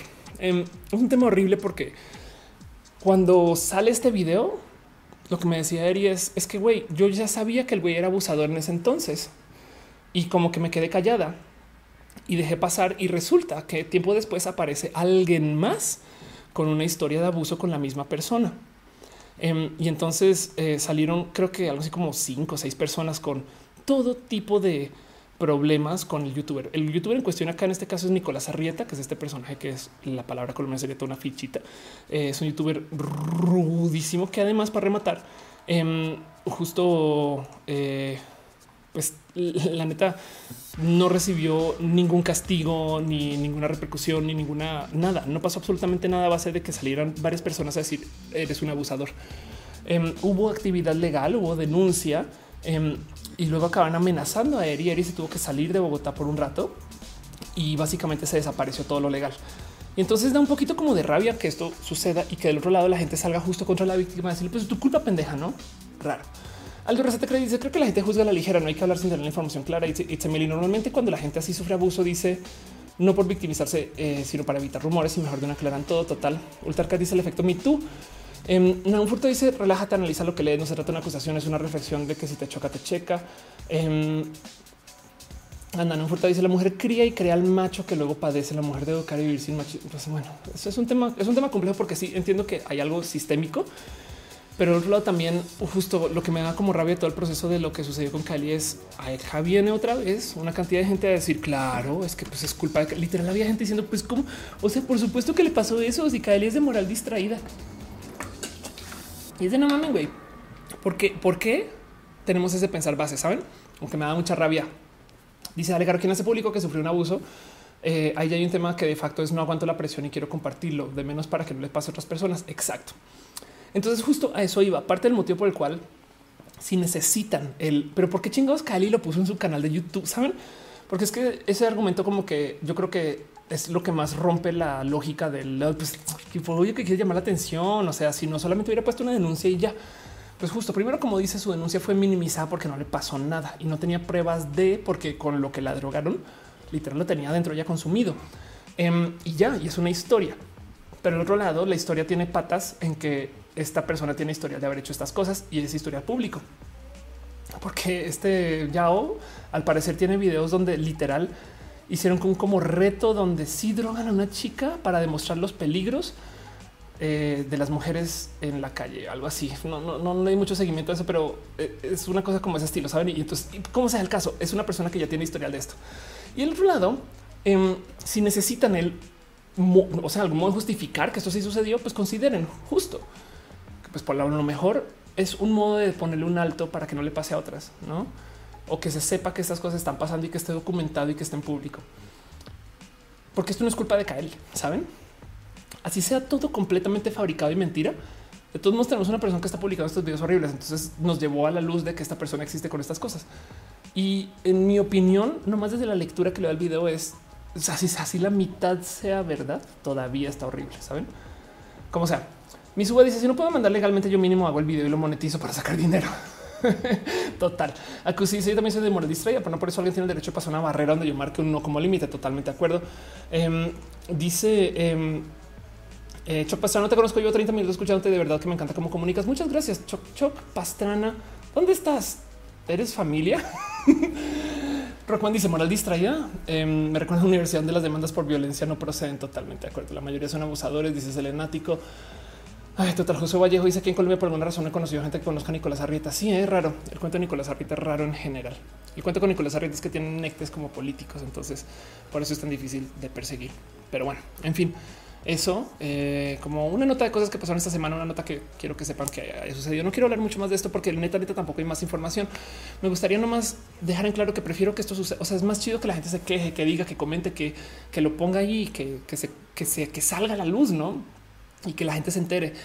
Y pues a ver a dónde lleva, ¿no? Y, lo demás es este como juicio como de sillón de pues es por tu culpa. Y pues la neta no eh, es yo creo que hay algo ahí como raro con el que la gente sienta mal que se denuncie. Saben porque cuando alguien pone una denuncia la respuesta es siéntese señora es de no a ver esperen eh, o la otra cosa es ay no pues qué frágiles no ahora ahora todo les molesta y es de pues no al revés frágil este es quedarse callado y no decir nada no pero bueno en fin este, eso sucedió y nada. Vamos con la otra noticia, cosas que pasaron esta semana que yo creo que vale la pena platicar. Em, y les prometo que ahorita hablo de Latinoamérica largo, pero pues eh, no más cositas así raras que pasaron por mi cuenta de Twitter que vale la pena platicar. Trabajadores sociales en España se toparon con que es buena terapia eh, para la gente eh, dar como recetar o recomendar que la gente juegue Pokémon Go para que socialicen. Y está divertido de considerar en este mundo que sataniza tanto los videojuegos, en este eh, eh, como que no sé, en esta como realidad donde los videojuegos son cosas de niños chiquitos que no sabrían de jugar estas cosas. Me parece muy como tierna esta historia. Em, que se trata acerca de justo decirle a gente, no, es que sabes que si te sientes como en soledad, sal a perseguir Pokémon, y por lo menos caminas y demás. De paso, lo bonito de esta recomendación es que es Pokémon Go, entonces sales con tu teléfono, que además de paso no es recomendar a la gente ve y compra una consola, videojuegos y demás, quédate en casa, sino es sal, porque igual te vas a topar con alguien. Pero bueno, en fin, eso en abrazos, cosas que pasaron esta semana que yo creo que vale la pena platicar y que ustedes sepan qué opinan de eso, cómo se sienten. Em, luego, eh, otras cosas que pasaron esta semana. Em, quiero hablar de dos segundos y rapidín solamente acerca de lo raro que es la cultura de eh, las infancias trans. ¿Qué son las infancias trans, Ofelia? Pues es esta como batalla legal de la gente trans menor de edad. Hay gente trans de 6, 7, 8 años, hay gente trans de 12 que tienen tantas complicaciones como una que es mayor, pero además que la gente va y juzga y dice tú no deberías de transicionar porque tú qué sabes acerca del ser hombre o mujer. Eres muy joven para decidir este tipo de cosas. Y entonces lo primero es mucha gente se opone contra las infancias trans porque dice cómo chingados vamos a permitir que a una, niña se le eh, vaya a operar sus genitales a los ocho años. No, quién pidió eso? Y es que el tema es que a ninguna persona de la, una infancia trans se le opera. De hecho, lo que suele suceder es que en el peor de los casos se le demora su pubertad, o sea, toma bloqueadores de testosterona si la genera. Y después, si se arrepiente, igual y puede volver a tomar testosterona. Me explico. Em, pero como sea, el tema es que la decisión de las cirugías, estas cosas se hacen mayores y me da mucha risa porque luego quien sí opera los genitales de los niños es la gente que pasa las circuncisiones. Una circuncisión es algo que no se le consulta a bebé y se le hace sin preguntar o de plano que nace y le perforan las orejas, no? Entonces quiero platicar de eso porque justo este, em, este Tania, quien es activista de las infancias trans, em, lleva mucho tiempo tratando de hacer estos cambios de como cosas que hoy en día pues, son leyes básicas para gente mayor de edad para su chiqui. Y nomás quiero que vean el tamaño de su proceso legal. Ok, ese es el expediente eh, de su hijo em, para que por la vía judicial discriminatoria para una persona menor de 18 años y se lleva cuatro, llevó cuatro meses lograr sentencia a favor y cinco más para ejecutarla. Em, y entonces quería compartirles esto porque justo siento que hay gente que no tiene presente lo difícil que es para una persona joven pasar por un proceso de transición. Porque luego la otra cosa es, a ver, las transiciones no son a huevo. Me explico como que de cierto modo parte de este proceso es simplemente que si una persona se siente niña creciendo, pues que se le deje y después si no quiere serlo, pues no, tiene por qué serlo. Me explico. Y pues así, Celestático dice, pensé que Pokémon ya había muerto. Sergio Velar dice, estamos en una sociedad muy compleja, algunas cosas porque era ayudar a una mujer que supuestamente están atacando, terminan robándolo a uno. Uf, este dice Ultra tengo una amiga trans escandinava que transicionó a los cuatro años. Ándale. No, Furta dice es necesario hacer conciencia que las mujeres se quedaron por siglos educando machos, idealizando que sus hijas se casaran con machos. Y, y también hay machos. Me explico. O sea, eso también, o sea, pero si Rockman dice, por cierto, gracias por compartir los hilos que hice género y identidad. Me quería eh, deprimir porque intentaron tirar la cuenta de Instagram. No mames, no. Dice Luis M. Castillo, te testimonio fue la primera actividad que empleó mi terapeuta para que empezara a tratar con gente después de lo que he pasado. Ok. Emilio Axel dice, ya hemos hablado de Evo, todavía no hemos hablado de Evo, no se preocupen. Seguimos con las noticias de cosas que pasaron esta semana más bien con ustedes el cómo se sienten ustedes con las infancias trans. Aunque quería nomás platicar de eso porque me duele y me salta mucho que eh, se presume que una persona trans joven justo es una persona que se va a operar de una, ¿no? Y es de no, no, no, a ver, a ver, a ver. Eh, se hacen más cirugías por fines o sea, genitales. Es más, hay gente intersexual que nace y entonces no se sabe bien como que a qué género binario pertenecen sus genitales y los doctores, la neta, neta, lo asumen y de una le asignan un sexo al bebé, no siempre es como de esta. Saben que la mamá quería una niña, pum, adiós, bye, no? En vez de permitir que una persona se desarrolle sin un género identitario base o eh, que crezca sin, me explico, sin hasta que lo pueda decidir o a ver cómo se siente después.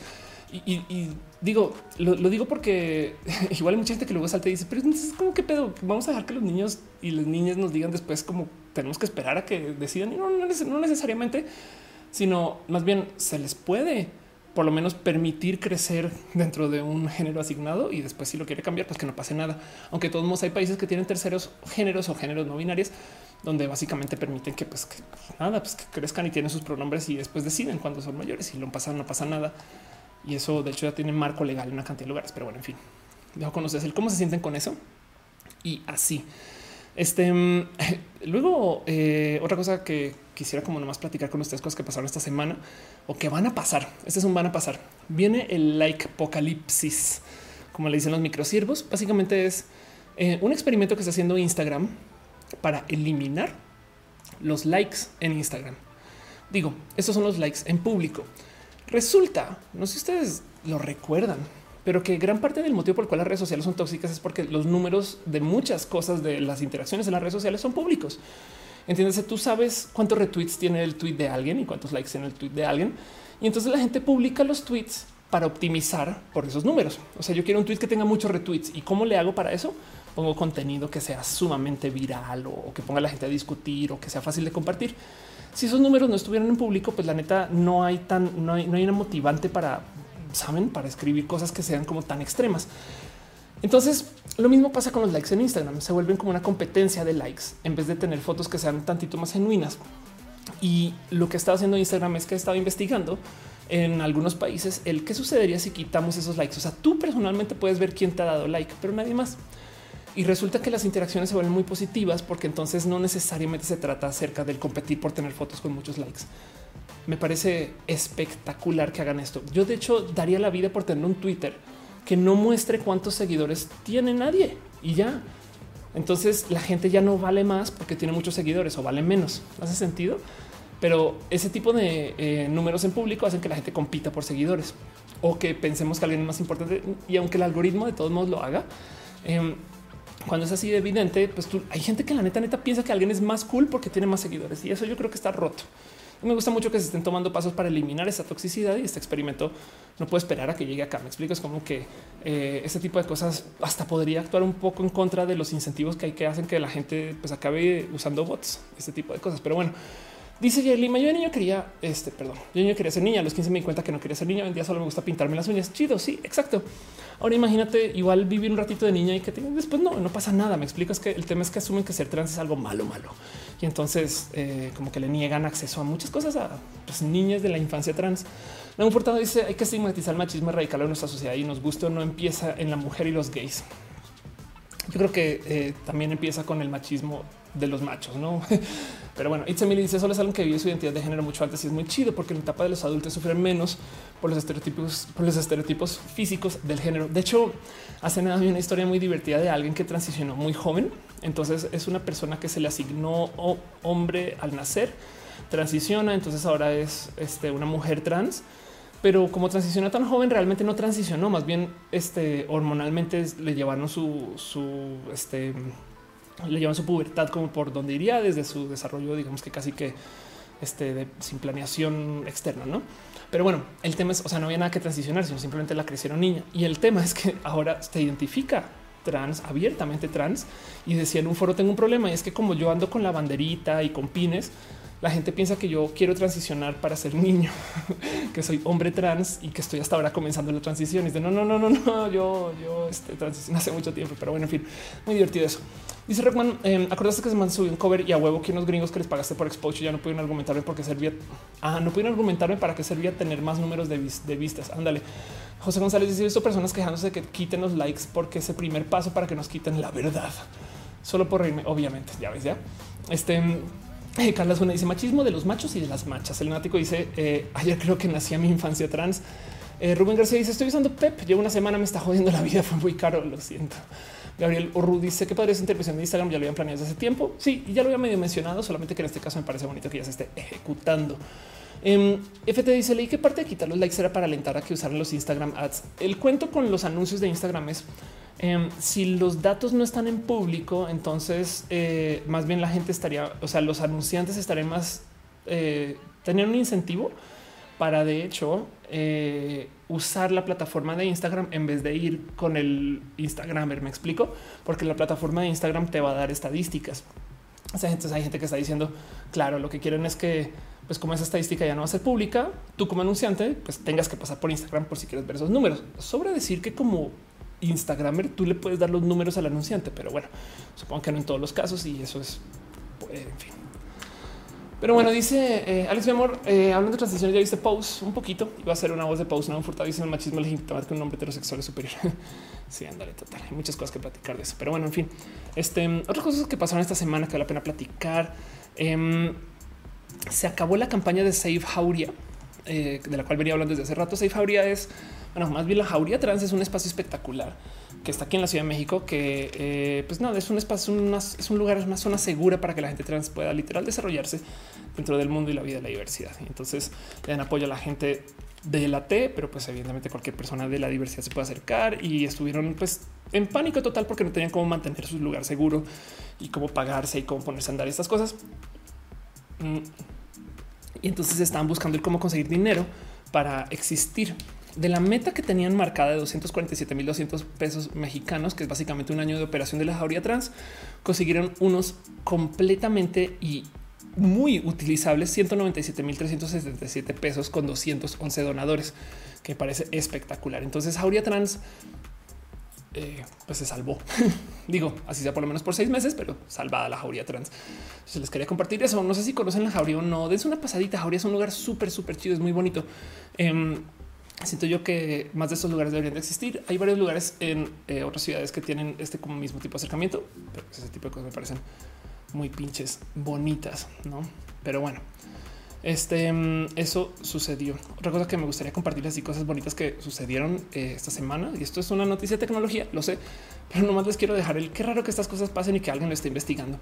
Ubican los eh, las bocinas inteligentes Alexa y estas cosas. Resulta que el micrófono que usan es sensible a reflejos con láser.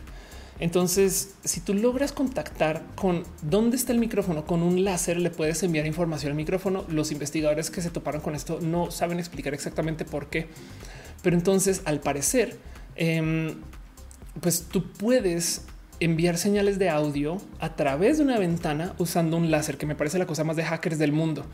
Este eh, es, bien pinche raro. Em, entonces tú puedes casi, casi que y hacen experimentos de bueno, pusimos, eh, pusimos esto desde eh, un piso a tantas distancia, pusimos esto desde un departamento en otro lugar. Entonces técnicamente tú puedes enviar señales desde un departamento vecino a una Alexa con un láser. y ese mm, los que lo quiero compartir. En fin, René quien está en esta casa dice ahora tiene Patreon. Se me ocurre que podría tener patrocinio mensuales en dólares o algo así. Sería chido. Eh, igual y a lo mejor a Neita le interesa. Dice Dante Cano es como los antivacunas con sus niñas y totalmente de acuerdo. Y Lima dice que cabe mencionar que el machismo de las mujeres es marianismo. Para qué decirle mujer machista a una chica. Ándale. Em, dice eh, no, ya te había leído, perdón. Pero bueno, todo eso pasó. Y pues bueno, eh, vámonos eh, rapidín eh, con cosas que pasaron en Latinoamérica. Ya para cerrar el show, lo último que tengo con ustedes. Tengo una cantidad de noticias que yo creo que igual y después los dejo para un show más formado. Hoy me clavé durísimo hablando del tema de la creatividad digital. Eh, pues bueno, vamos al aire ahorita dos horas y media. Y entonces vámonos a hablar un poquito acerca de Latinoamérica, que yo creo que es de estas cosas que me parecen muy bonitas de traer acá. Es más, tanto así que vámonos a hablar formalmente de Latinoamérica. Vamos a una nueva sección. Ay, Dios mío. ¿Qué les puedo contar de todo lo que está pasando en Latinoamérica? Evidentemente tenemos la renuncia de Evo Morales. Evo Morales es una persona que me ha tocado vivir cerca de la familia, igual ni siquiera lo pueden googlear o no, pero que tuvo impacto cercano porque en su momento literal mi familia estaba enredada con proyectos que Evo Morales cuando entró al poder quiso cambiar. Y entonces eh, no sé si les había dicho que yo viví en Bolivia un ratito, mi familia vive en Bolivia y entonces me tocó ver la llegada de Evo Morales a Bolivia. Está curioso que ahora llega a México, pero bueno, el tema es que eh, sucedieron mil y cosas que ya había platicado aquí en este show, nomás para hacer un pequeño resumen. Básicamente Evo Morales es un presidente que lleva 14 años en su cargo, bueno, 13, 14 años, casi, casi 14 en su, en su cargo. Y el tema es que eh, no solo cambió eh, el proceso literal de reelección para que lo puedan reelegir, sino que cuando estaba pasando para entrar a su cuarto mandato, eh, hubo una cantidad inmensa de irregularidades desde lo electoral. Entonces la situación fue así. Estaban contando los votos, lo están contando en público, en la tele, con este conteo rápido que no me acuerdo cómo sea en Bolivia. Y básicamente se fue la luz. Y entonces eh, se desapareció el conteo rápido que volvió 24 horas después. Y si bien Evo Morales ya iba ganando las elecciones, digamos que con una margen digamos, medianamente cómoda, en frente de su contrincante, contrincante. Este eh, luego de las 24 horas ya aparece ganando con una margen tan distinta que ahora ya no se necesita que vaya a la segunda vuelta a su voto. Ahora hay dos otras cosas que quiero platicar acerca justo de lo que ha hecho Evo Morales, porque como presidente, la verdad es que le hizo muchas cosas útiles, buenas y funcionales, por lo menos desde lo económico, para Bolivia. Desde lo social, al parecer también sus programas sociales han sido, digamos, muy celebrados y la verdad es que el crecimiento boliviano ha sido bien visto. Eh, su presencia por lo general fue de levantar una cantidad de gente que técnicamente no estaba ingresa dentro del sistema de la política boliviana y básicamente los trajo como a la plática, a la mesa. Entonces eh, se ve muy bien Evo Morales como presidente hasta que tomas en cuenta que no quiso dejar el poder.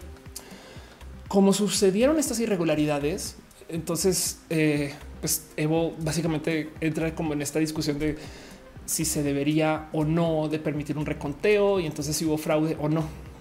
El tema es que eh, entran, entran eh, veedurías e intervención ex, ex, extranjera y topan que sí hubo irregularidades y que piden entonces un reconteo. Y mientras tanto, Bolivia explota en queja y en protesta. Y como todo en Latinoamérica, la respuesta pues, militar y, y, de represión es fuerte. Y entonces ahora tenemos gente que literal está pasando muy, muy, muy, muy, muy mal. Eh, y sobre todo existe como este movimiento de Evo ya renuncia. No, el tema es que, pues, evidentemente, Evo es parte de este club de presidentes de izquierda latinoamericanos que, pues, que son eh, polares, no? O sea, que representan un partido y entonces tienen una alianza y entonces es este club, club Maduro, López Obrador, este Evo, este, eh, en fin, no? Eh, creo que ahora les llaman el grupo Puebla porque están haciendo ahorita este, esta reunión de gente del Puebla Summit. Pero bueno, el caso eh, es que justo la presidencia de Evo se ve bien. Muchas cosas entran en factor con el por qué le fue bien como presidente, sobre todo del económico. Lo primero es que hubo un boom de por lo menos de compra de bienes eh, materiales básicos latinoamericanos que antes no se vendían. Eh, porque comenzaron a vender estos como, como metales, eh, estas cosas que se necesitan para, por ejemplo, producción de baterías, litio, estas cosas que antes no se vendían. Entonces ahora tenemos que Latinoamérica es productor base de estos productos. Bueno, eso sucedió. Del otro lado, Bolivia le perdonaron una gran parte de su deuda externa. Entonces todo ese dinero básicamente se reinvirtió en programas, en programas sociales y el crecimiento de Bolivia ha sido muy bueno.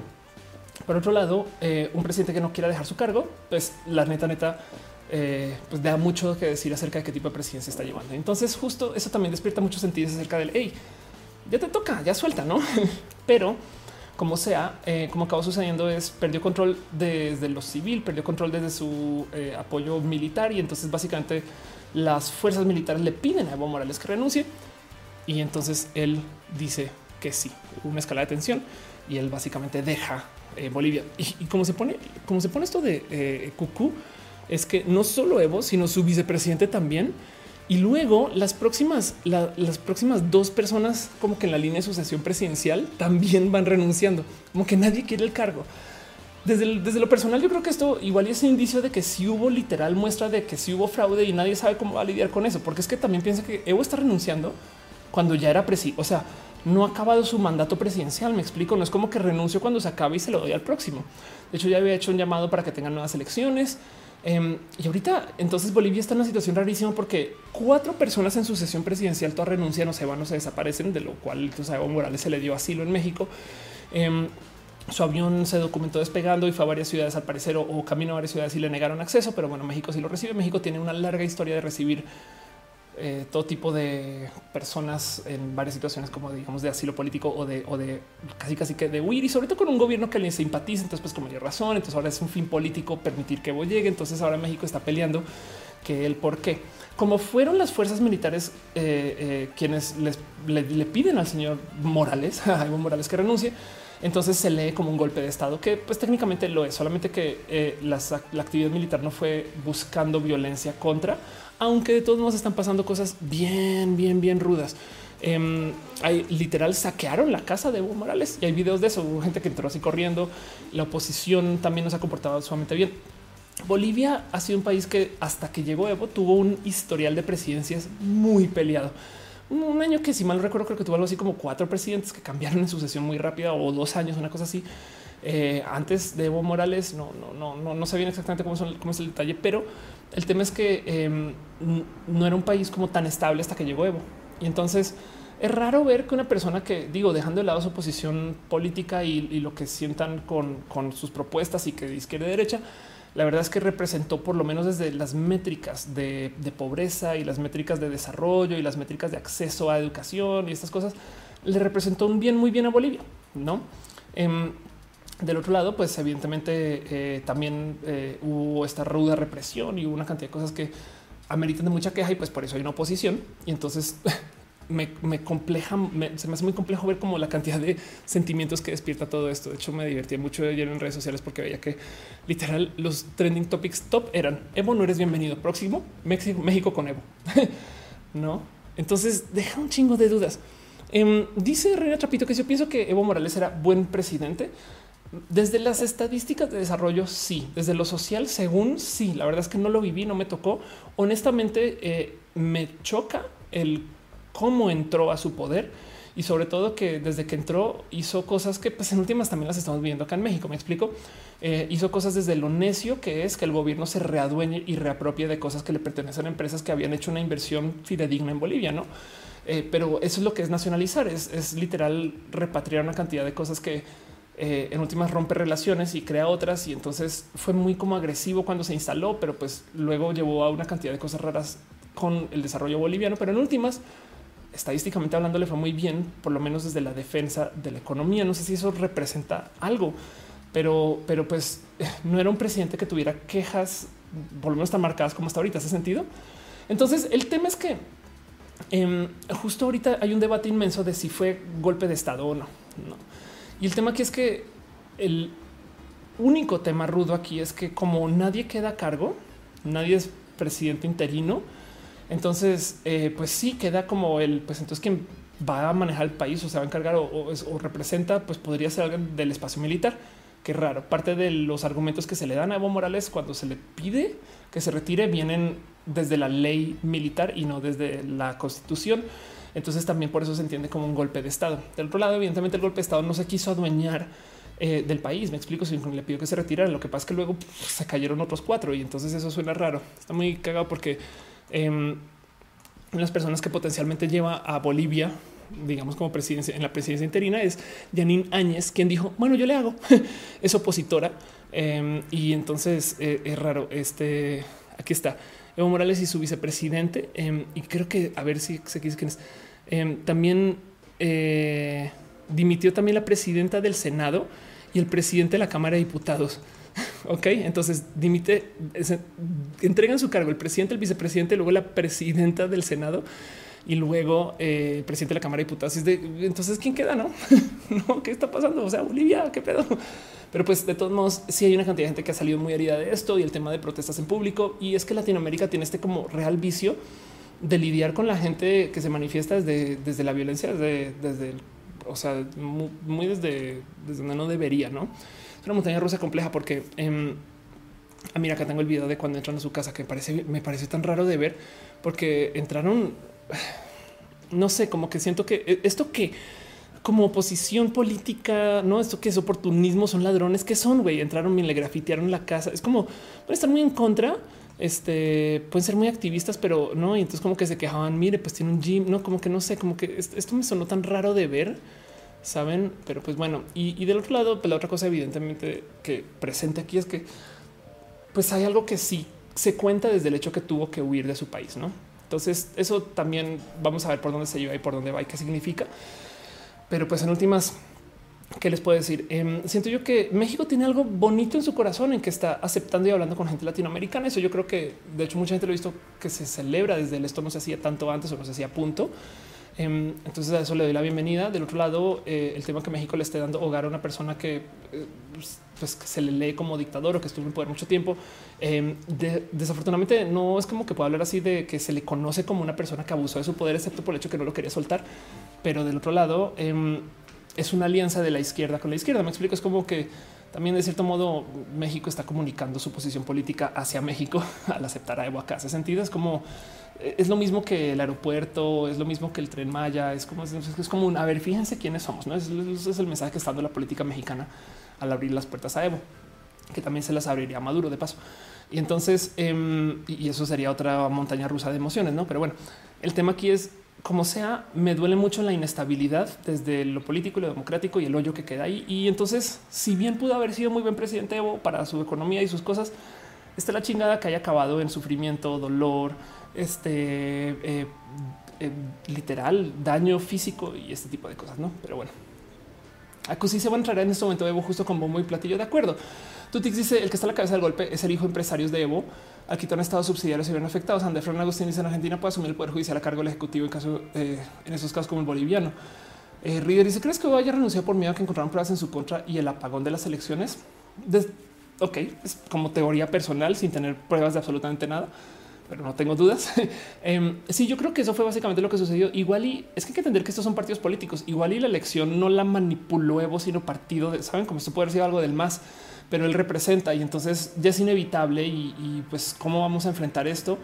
Em, y ya que se está hablando de esta como violencia y demás, y hay una de estas cosas que el expresidente, presidente ecuatoriano, eh, que decía en algún momento es que cuando tú ganas la presidencia en Latinoamérica, no tienes el poder, tienes el cargo ejecutivo, porque el poder en Latinoamérica siempre le va a pertenecer a algún oligarca o le va a pertenecer a algún empresario o le va a pertenecer a muchos poderes que están atados con la presidencia, pero pues Latinoamérica tiene que solucionar un problema de desigualdad complejo. Y eso lo sé, ¿no? Entonces también, eh, quién sabe qué más está moviendo por ahí atrás que no vemos, ¿no? Pero pues del otro, del otro lado, en últimas, pues como sea, da mucho de qué hablar. Y, justo el motivo por el cual nos van a embadurnar a Evo en la cara es porque el gobierno mexicano quiere de verdad dejar en claro quiénes son. Me explico como que su alianza. Entonces le va a funcionar. ¿no? Y entonces vamos a ver qué pasa con eso. Pero otro lado, pues, pues, ¿qué les digo? Es México abriendo las puertas a una persona que estoy yendo su país y entonces una figura política y quién sabe en qué se desarrolle eso. Como sea, lo que deja el dolor aquí es el hoyo. No es como han dicho, es, o sea, es como, es como es, el rage quit. Me explico, es el me va, tiro todo, adiós, bye. Eso, eso me, parece como que salta, saben, como que de los mil modos en los que se puede haber manejado, eh, este yo creo que fue sumamente groseramente, absolutamente torpe. Y yo creo que eso debería ser un tache que por lo menos no sé si borre logros y, cosas que sean más estables que se hayan hecho durante su presidencia, pero por lo menos si salta el oh, qué rudo que haya tenido que acabar así, no? Pero bueno, Cat dice el problema complejo se llama capitalismo. pues sí, em, pero, pero pues es, un, es el sistema en que vivimos. ¿no? Em, dice Rockman, recordaste por qué salido esto de leyes y derecho. Sergio Lar dice que se fue Rafael Correa. Gracias. Eh, también muy de izquierda. Raúl Furta dice que tener mucho cuidado con miembros del comunidad LGBT en cómo racionalizarnos en Latinoamérica. Hay un pavor por la reelección y eso no es madurez política. Sí, total. Sí, la verdad es que eh, Latinoamérica en particular. Bueno, el mundo todavía sigue atrapado en este pensamiento radical extremo de este, izquierdas y derechas. Por ejemplo, en Argentina em, tenemos un presidente que es peronista, pero es moderadamente peronista, aunque tenga este a una, que su vicepresidente a Kirchner, no? Pero, me entienden, es como que la propuesta es como que diferente por eso justo. Em, digo, lo digo porque de nuevo lo que lo que lo que están buscando estos presidentes latinoamericanos es buscar esta unión desde su izquierda, ¿no? Y entonces eso espero que, no sé, yo crecí, yo crecí soñando con un Mercosur, me explico como que ese tipo de cosas igual y si bien eh, hay cosas que hay que hablar y platicar y que pueden que sí o que no, me explico, que, que, ameritan de mucho debate. Em, pues, por ejemplo, mm, se está hablando de esta cosa que se llama justo el Grupo de Puebla. El Grupo de Puebla es literal un grupo progresista que busca hacer como un sistema, como por lo menos de diálogo entre presidentes y gente en poder latinoamericanos. Vean nomás estos nombres. Aquí está este Ernesto Samper, Rafael Correa, eh, ahí vía Lula da Silva, este Fernando Lugo, Daniel Martín. Me explico. Saben como que eh, este tipo de gente que se está reuniendo, de lo cual se hizo una reunión ahorita en julio eh, y luego ahora está sucediendo una en este mero momento. Y entonces, este, pues a que tienes que el presidente electo argentino se está como atando como con sus alianzas por allá. Entonces va a ser como la familia de los izquierdistas, ¿no? que también de paso incluye justo estos gobiernos de izquierda. Entonces los venezolanos entran en pánico cuando ven que estas cosas están pasando. Em, los cubanos ni se enteran porque no hay internet. Mentiras.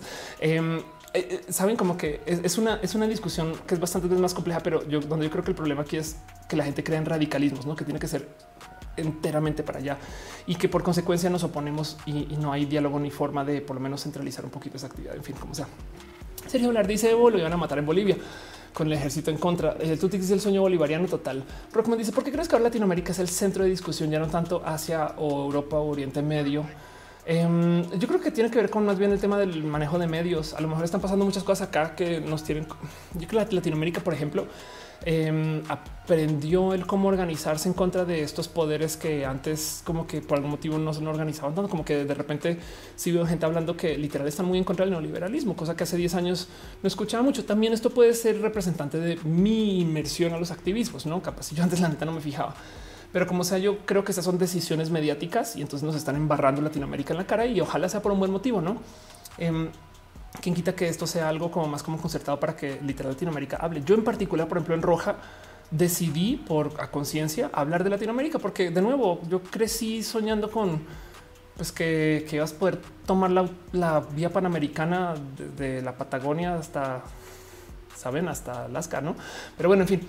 Em, dice Dale Caro, el tema en Latinoamérica es el rebalance económico, mucho crecimiento del PIB, cero crecimiento económico de la población. Sí, de acuerdo, justo parte del gran problema de lo que pasa en Latinoamérica es que hay mucho desbalance de ingresos, no? O sea, la desigualdad está eh, muy marcada y entonces hay literal plutocracias y hay gente que em, no ha llevado bien como sus relaciones con el resto de Latinoamérica por eso, no es lástima, pero bueno. Eh, un fuerte dice tiene que haber un contrapeso con la ultraderecha del poder económico que precisamente son los que radicalizan para imponer modelos económicos que beneficien la caquistocracia. Em, dice eh, eh, perdón, ya te había leído. Eh, es, interesante ver cómo repentinamente muchos conflictos políticos en toda Latinoamérica, Colombia, Bolivia, Chile, Venezuela, México y la lista sigue creciendo. La verdad es que si lo piensas, em, tengo un amigo muy amigo que está viendo en Beirut y me escribe y me dice estoy cansado de las protestas. Eh, en Hong Kong ahorita hay protestas rudas, ¿no? Y bien que te puedo decir de varias protestas que seguramente estarán sucediendo en modos locales en Estados Unidos eh, por otros motivos. Me explico. El tema es uno, estamos también viviendo en esta época de la hipercomunicación. Eso es hay que tener muy presente. Sabemos más porque sabemos más. No estamos en Internet y nos enteramos de más. Pero otro lado, esto también permite que se organicen más cosas de modos internacionales, como por ejemplo movimientos en contra de lo LGBT, este tema del camión naranja y, que ahora la gente, todo el mundo dice ideología de género y esas cosas. Es porque literal se están coordinando, casi casi que podría decir en Facebook, em, de modos internacionales. Entonces, por eso la ola verde, que tú ves que este gran movimiento que arranca en, pues, pues no sé si arranca en Argentina, pero pues que se viraliza mucho en Argentina, eh, acaba presentándose en toda Latinoamérica, ¿no? Entonces el Internet también es parte de, pero también nos enteramos más, porque te lo juro que había una cantidad de cosas que creciendo no escuchamos. Por ejemplo, no sé si tú sabías que en el 2004 Coca-Cola eh, tuvo una crisis porque estuvo contratando paramilitares para literal silenciar eh, cabezas de sindicatos y los paramilitares acabaron asesinando gente. y se protestó en contra de eso, no? Y, fueron protestas. Eh, hay documentales que levantan y, cómo se platicó y demás. 2004, em, no es más. Yo no viví en Colombia, pero pues de pensar que, perdón, o sea, que como que Coca-Cola contratando grupos que asesinaron gente, no? Y desde pues eso pasó.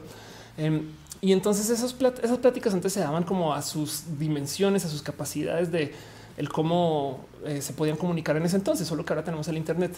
Yo creo que nos sentimos más como empapados de información, pero porque, porque literal lo estamos. Dicen un furto también Latinoamérica es fuente de recursos. Si fuera un país, acaba con la tripolaridad de Estados Unidos, China y Rusia. Sí, de hecho, mm, eh, justo Rafael Correa, eh, lo es que no me acuerdo en qué entrevista lo vi que decía quizás un buen modo de eliminar la dolarización en su país eh, hubiera sido atarse a un nuevo sistema de una moneda internacional latinoamericana. No sería muy bonito eh, que, la que Latinoamérica tuviera una zona económica exclusiva y maneje una propia moneda. Como que nunca lo, eso sí que nunca lo había escuchado y fue qué chido que suena eso. Pero bueno, en fin, eh, yo José González dice por mucho que está de acuerdo con lo que la ultraderecha eh, es mal decir que eh, son ellos quienes radicalizan, radicalizar un poquito. La polarización se radica siendo conscientes de que es de dos vías. Estoy totalmente de acuerdo. Franco Aguilera dice Evo Morales dijo una vez que comer pollo produce homosexualidad. Sí, bueno, exacto. Y, como dice, sí, exacto. Evo Morales es una persona que realmente tiene mucho que aprender ese tema. Em, dice de a René está diciendo que está la está aquí de la la plantita abortera para los que no saben de qué está hablando René es esta señorita. Em, entonces aquí está la pañaleta. Pero bueno, Rodrigo Lira dice eso Coca-Cola contratando para emitir el plot point de Metal Gear 4. Ándale. Em, dice Leonardo Lenin, ¿qué es y qué opinas de la economía naranja? Es muy divertido esto. Em, la economía es más, va a buscarlo porque por si no lo han escuchado. Es lo que pasa más en Colombia, o sea, que se habla mucho en Colombia, pero es que Colombia tiene un problema bien, bien, bien, bien pinche complejo eh, con el cómo solucionó esto de la economía informal. Por si no lo saben, en México eh, hay una cantidad, bueno, en toda Latinoamérica una cantidad de economía informal. Tienes a gente que no paga impuestos, gente que usa efectivo y solo efectivo, gente que no está bancarizada, que no tiene nada más sino dinero que recibe en efectivo y se lo entregan a alguien más. Y eso es el problema. Es que entonces toda esta gente literal, em, pues de cierto modo el gobierno tiene que todos pagar por lo que los, los servicios del gobierno, que incluyen las calles y la iluminación y, y pues todo lo demás que representa el gobierno. ¿no? Todo eso pues evidentemente se levanta de los impuestos. Los impuestos en particular son muy importantes como en el diseño y desarrollo de una sociedad porque son obligatorios. Me explico. El gobierno siempre se va a poder endeudar porque siempre le va a poder cobrar a su poblado los impuestos. Es más, de hecho, si no puede pagar la deuda, siempre puede subir los impuestos y es delito que no se paguen, evidentemente con un límite, no? Pero límites altos. Entonces es muy sano que los gobiernos vivan endeudados aunque nos vendan la narrativa de que no, pero como economista les digo, no hay nada más sano que un gobierno tenga, bueno, digo, está límite, pero que tenga una, una alta eh, eh, como que comodidad con la deuda, porque entonces comunica que piensa que va a crecer, sobre todo si esa deuda se reinvierte en métodos productivos, no o sea, si se reinvierte para que el país sí crezca. Me explico esto, tomar un préstamo bancario para emprender. Empecé a tomar el préstamo bancario para comprarte este un jet ski y usarlo para tirarte desde una duna de arena, ¿no? Pero bueno, el tema es que em, justo en Latinoamérica pues hay tanto negocio informal que los gobiernos lo solucionan de modos diferentes. Por ejemplo, México en particular sobre, tasa por todos lados y asume que la gente ya no, o sea, ya que paguen lo que paguen, no? Como que desde lo empresarial, por ejemplo, hay dos tipos de eh, cálculos de impuestos Em, y casi casi que es el que más alto te dé y el que mejor funcione. Entonces ahí verás si pagas YETU o IVA, ¿no? Y entonces eh, le calculas, ¿no? Y a medida que tú logras hacer que más gente entre a la formalización, entonces puedes casi casi que bajarles los impuestos en general a todo el mundo si puedes recaudar mejor, ¿no? Colombia optó por, de cierto modo, esto lo lleva haciendo desde hace mucho tiempo, solucionar su problema de impuestos de evasión de impuestos latinoamericana o ni siquiera no es evasión, sino es que es como casi casi que de informalidad. Me explico, es como que, en fin, su problema de desarrollo eh, y de, crear una cultura de impuestos em, por tasar a las empresas como ningún lugar del planeta lo hace. Creo que la tasa efectiva empresarial colombiana es como del 70 por ciento. O sea, tú puedes perder dinero como empresa y todavía tienes que pagar. Es como es ridículo. En, Colombia, la neta, neta, emprender es súper complejo también por eso, pero además porque asumen que todas las empresas son grandes.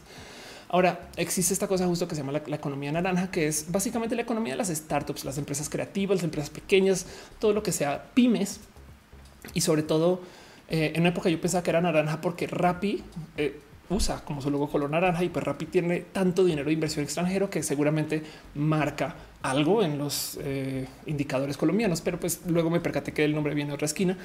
Pero pues como sea justo, le llama la economía naranja justo porque representa todas estas como empresas que son startups que generan cosas raras. Por ejemplo, el código fiscal mexicano está súper optimizado para que tú tengas bienes físicos. Pero si tú eres una empresa que da servicios, que no tienes bodega de nada y que operas desde un Starbucks, pues entonces es muy difícil explicarle al SAT qué chingados haces y dónde sale el dinero y, por qué recibes tanto dinero por estar en Starbucks en una laptop, ¿no? Em, como que hay cosas que literal no están hechas para el cómo la gente funciona hoy y esas son las empresas, digamos que de la economía creativa y eso se le llama la economía naranja. Colombia justo entonces está buscando de cierto modo como bajarle un poquito eh, como que esta presión a las empresas por medio de comenzar a traer esta gente de la economía naranja al sistema, digamos que funcional, eh, por lo menos de, lo que es el, el tasar eh, a las empresas pequeñas. Mucha gente evidentemente se podrá quejar y con toda razón. Pues es que, a ver, espera, esas son las empresas que más apoyo necesitan, ¿no? O sea, evidentemente no, tú no puedes pedir una empresa pequeña, una startup que pague como si fuera una empresa inmensa. Entonces, esa es la discusión que se está llevando justo ahorita con el tema de la economía naranja. Gustaría saber dónde viene el nombre, pero sé que no viene de Rappi.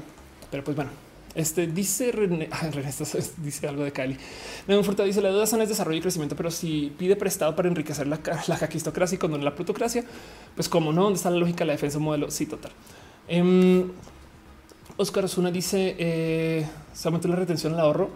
Eh, bien, eh, Rockman dice antes que acabe el programa, quería decirte que tu programa animan a hacer estos temas de divulgación sobre arte y diversidades divergentes. Qué chido, qué chingón. Gracias, gracias. Justo.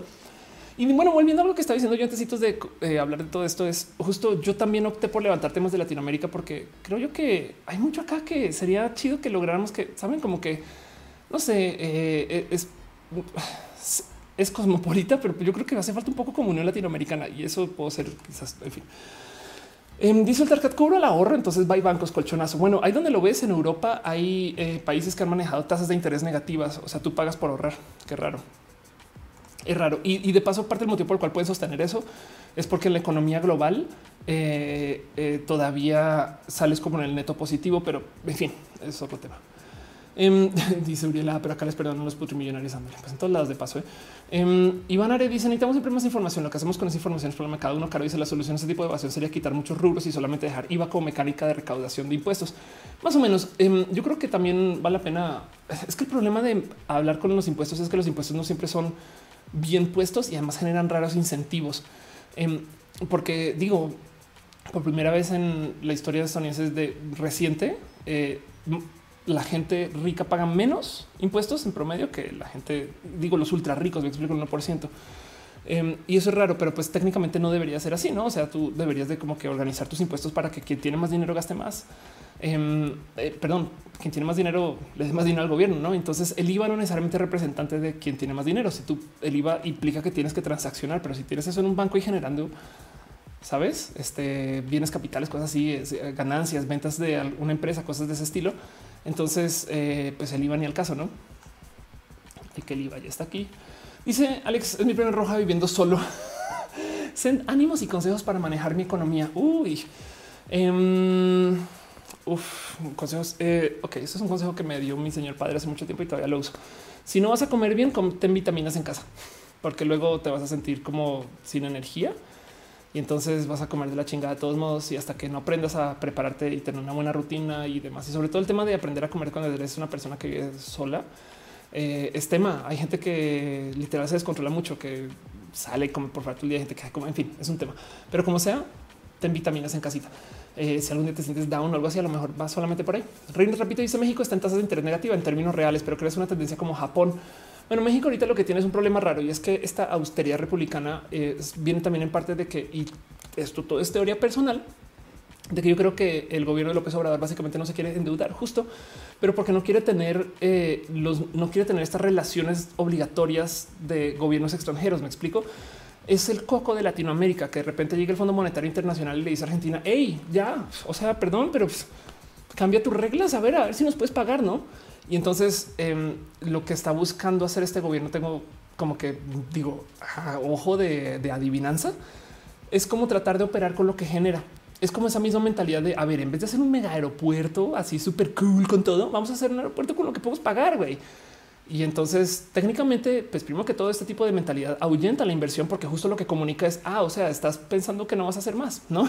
o sea, y entonces em, esto mueve un poquito como que toda la inversión extranjera y lo que está pasando en México es que justo se está negando a, eh, funcionar con esquemas extranjeros eh, y se está negando también a recibir eh, o, perdón, a comunicar que planea crecer un chingo por lo menos desde sus eh, factores macroeconómicos. Entonces, como que está tratando de operar como con lo que tiene y eso justo genera un, o sea, para un país que está acostumbrado a, vivir de su tarjeta de crédito y, pagarla, sabes, como cada seis meses cuando puede. Me explico que tiene como una ya una maña así de que, pues listo, al final del sexenio la pago toda y pues ahora me endeudo un chingo y, pues vivo, güey, vivo pagando una renta que ni para el caso, pero yo le consigo ¿eh?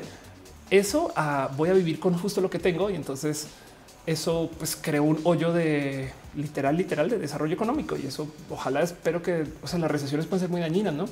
Pero ya se ven muchos estados que literal los estados están recibiendo ni, inversión interna mexicana, o sea, ni México está invirtiendo en México, o sea, ni el gobierno está invirtiendo en México, ni inversión externa. Entonces, eso pues, podrá ser dañino para el desarrollo económico. Pero bueno, en fin, no fuerte dice la reforma fiscal ya sexenios como una utopía. Nadie lo ha hecho. Em, dice eh, René, teoría personal López Obrador quiere armar con su lado para elegirse mil. Wow, podría ser Reina Trapito. Dice, podría ser Reina Trapito. Dice, pero en estos momentos, como una recesión mundial, crees que es buen momento para endeudarse como país? Pues es que depende. Eh, de nuevo, es, este tema de eh, depende de, cada país y cómo lleva la deuda de un país. Nunca se debería comparar con la deuda de un hogar, porque es que primero que todo, el país puede obligar a que la gente pague. Y segundo, em, atenta contra la soberanía de cada país. Me explico. Em, e, el motivo por el cual vivimos en este sistema de consumo y el capitalismo y demás es porque también de cierto modo tú asumes que la gente siempre va a estar buscando estos, esta producción.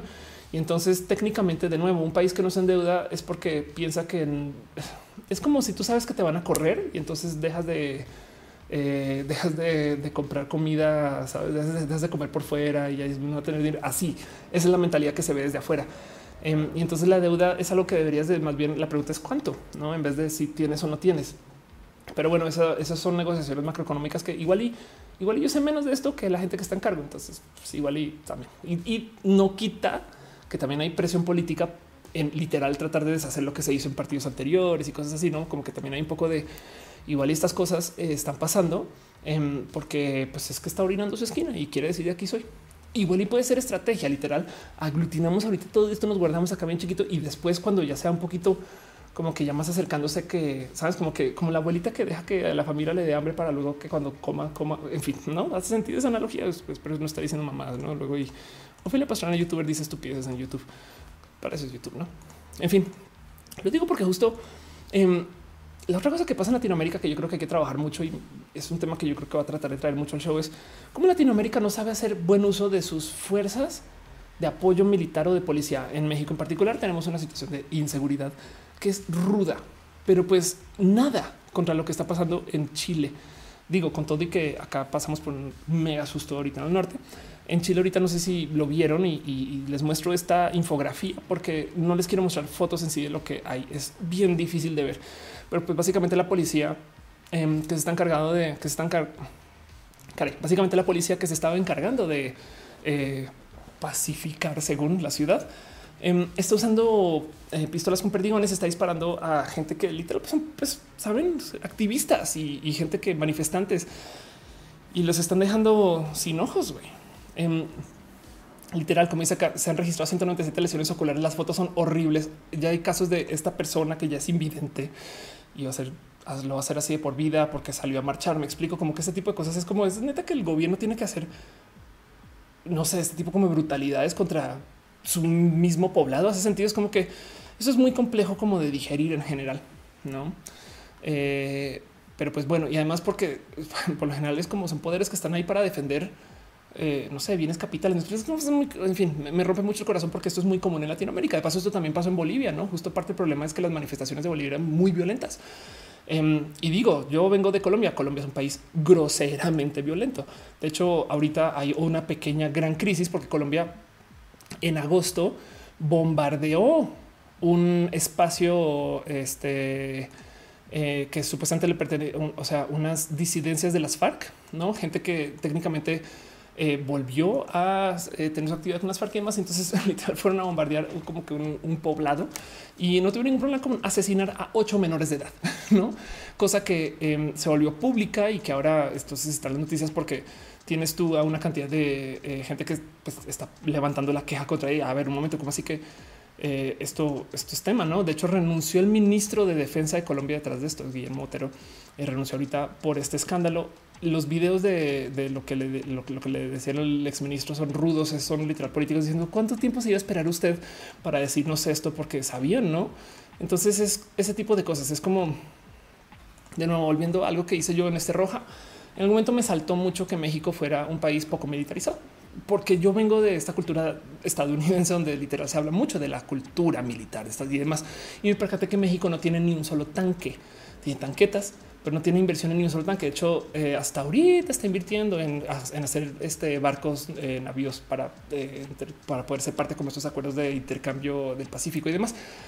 Pero como sea, em, lo platiqué en roja, ¿no? Y una cosa que me dijeron en los comentarios fue, a ver, Ofelia, es que entiende que en Venezuela se mofaban mucho de mira cómo Venezuela está comprando todas estas fuerzas y bienes y productos y cosas de uso militar porque es un país fuerte para luego usarlo contra su propio poblado.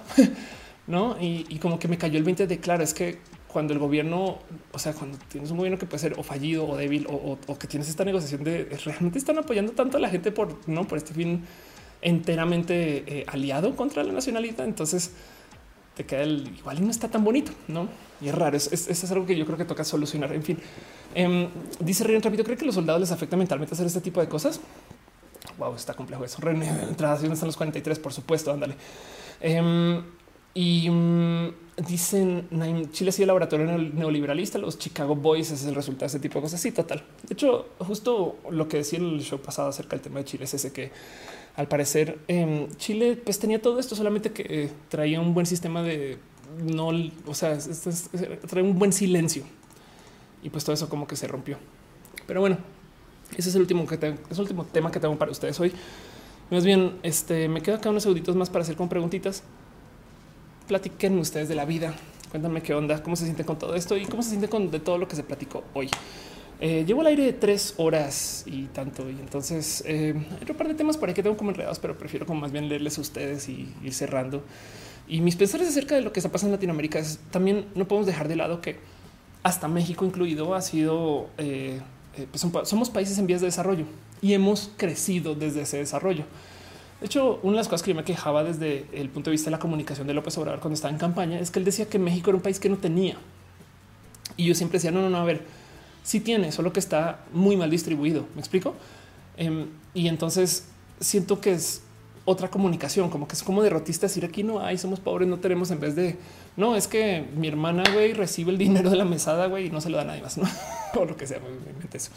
Pero saben como que em, es, muy diferente como desde la mentalidad del, que somos y, cómo nos sentimos y, ese tipo de cosas que hace que la gente, no sé, como que acuérdense que gran parte de las recesiones son también pues literal psicológicas. Si la gente siente que no vamos a ir a recesión, nos vamos a ir a recesión. Así el país tenga una producción estable.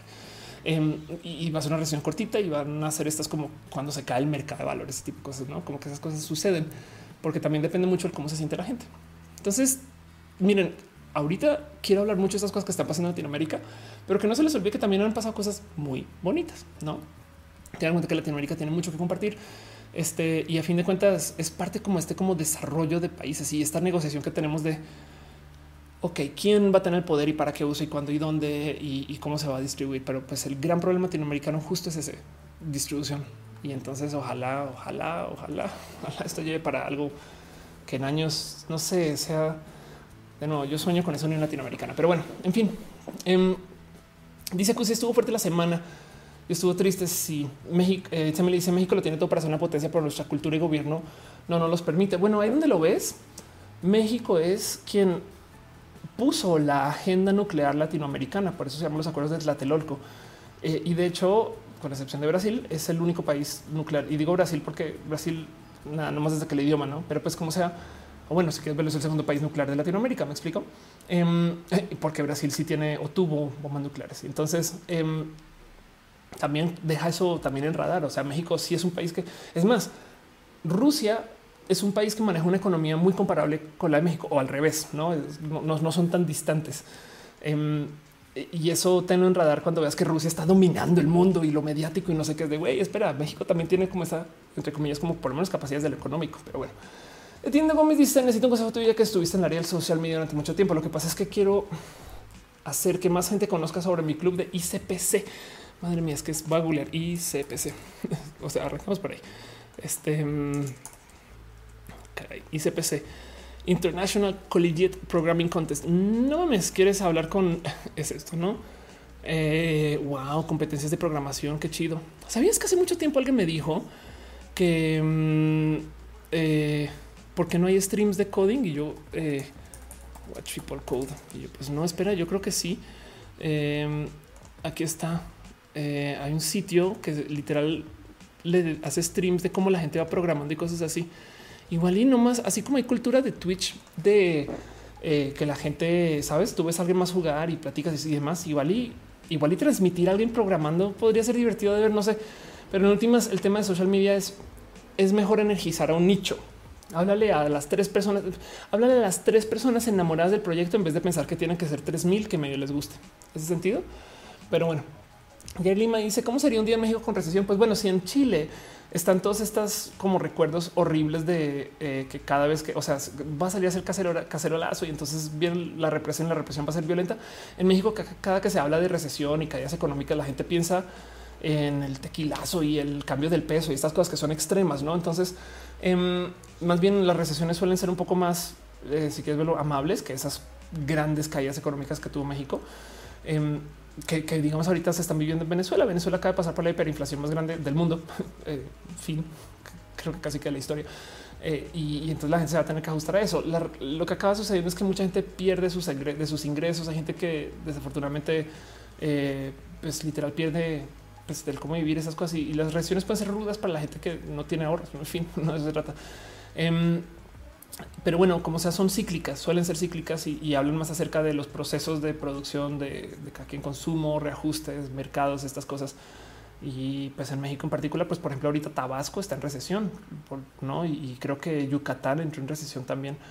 Eh, y entonces, por lo menos dentro del mes, o sea, me explico entre el mes medido. Entonces, a ver esto qué significa, pero pues básicamente quiere decir que la gente consume menos, hace menos, ve menos y se siente, este, sabes, es, como que, que no, son, no son los fines del mundo, pero pues sí son raros como desde lo psicológico.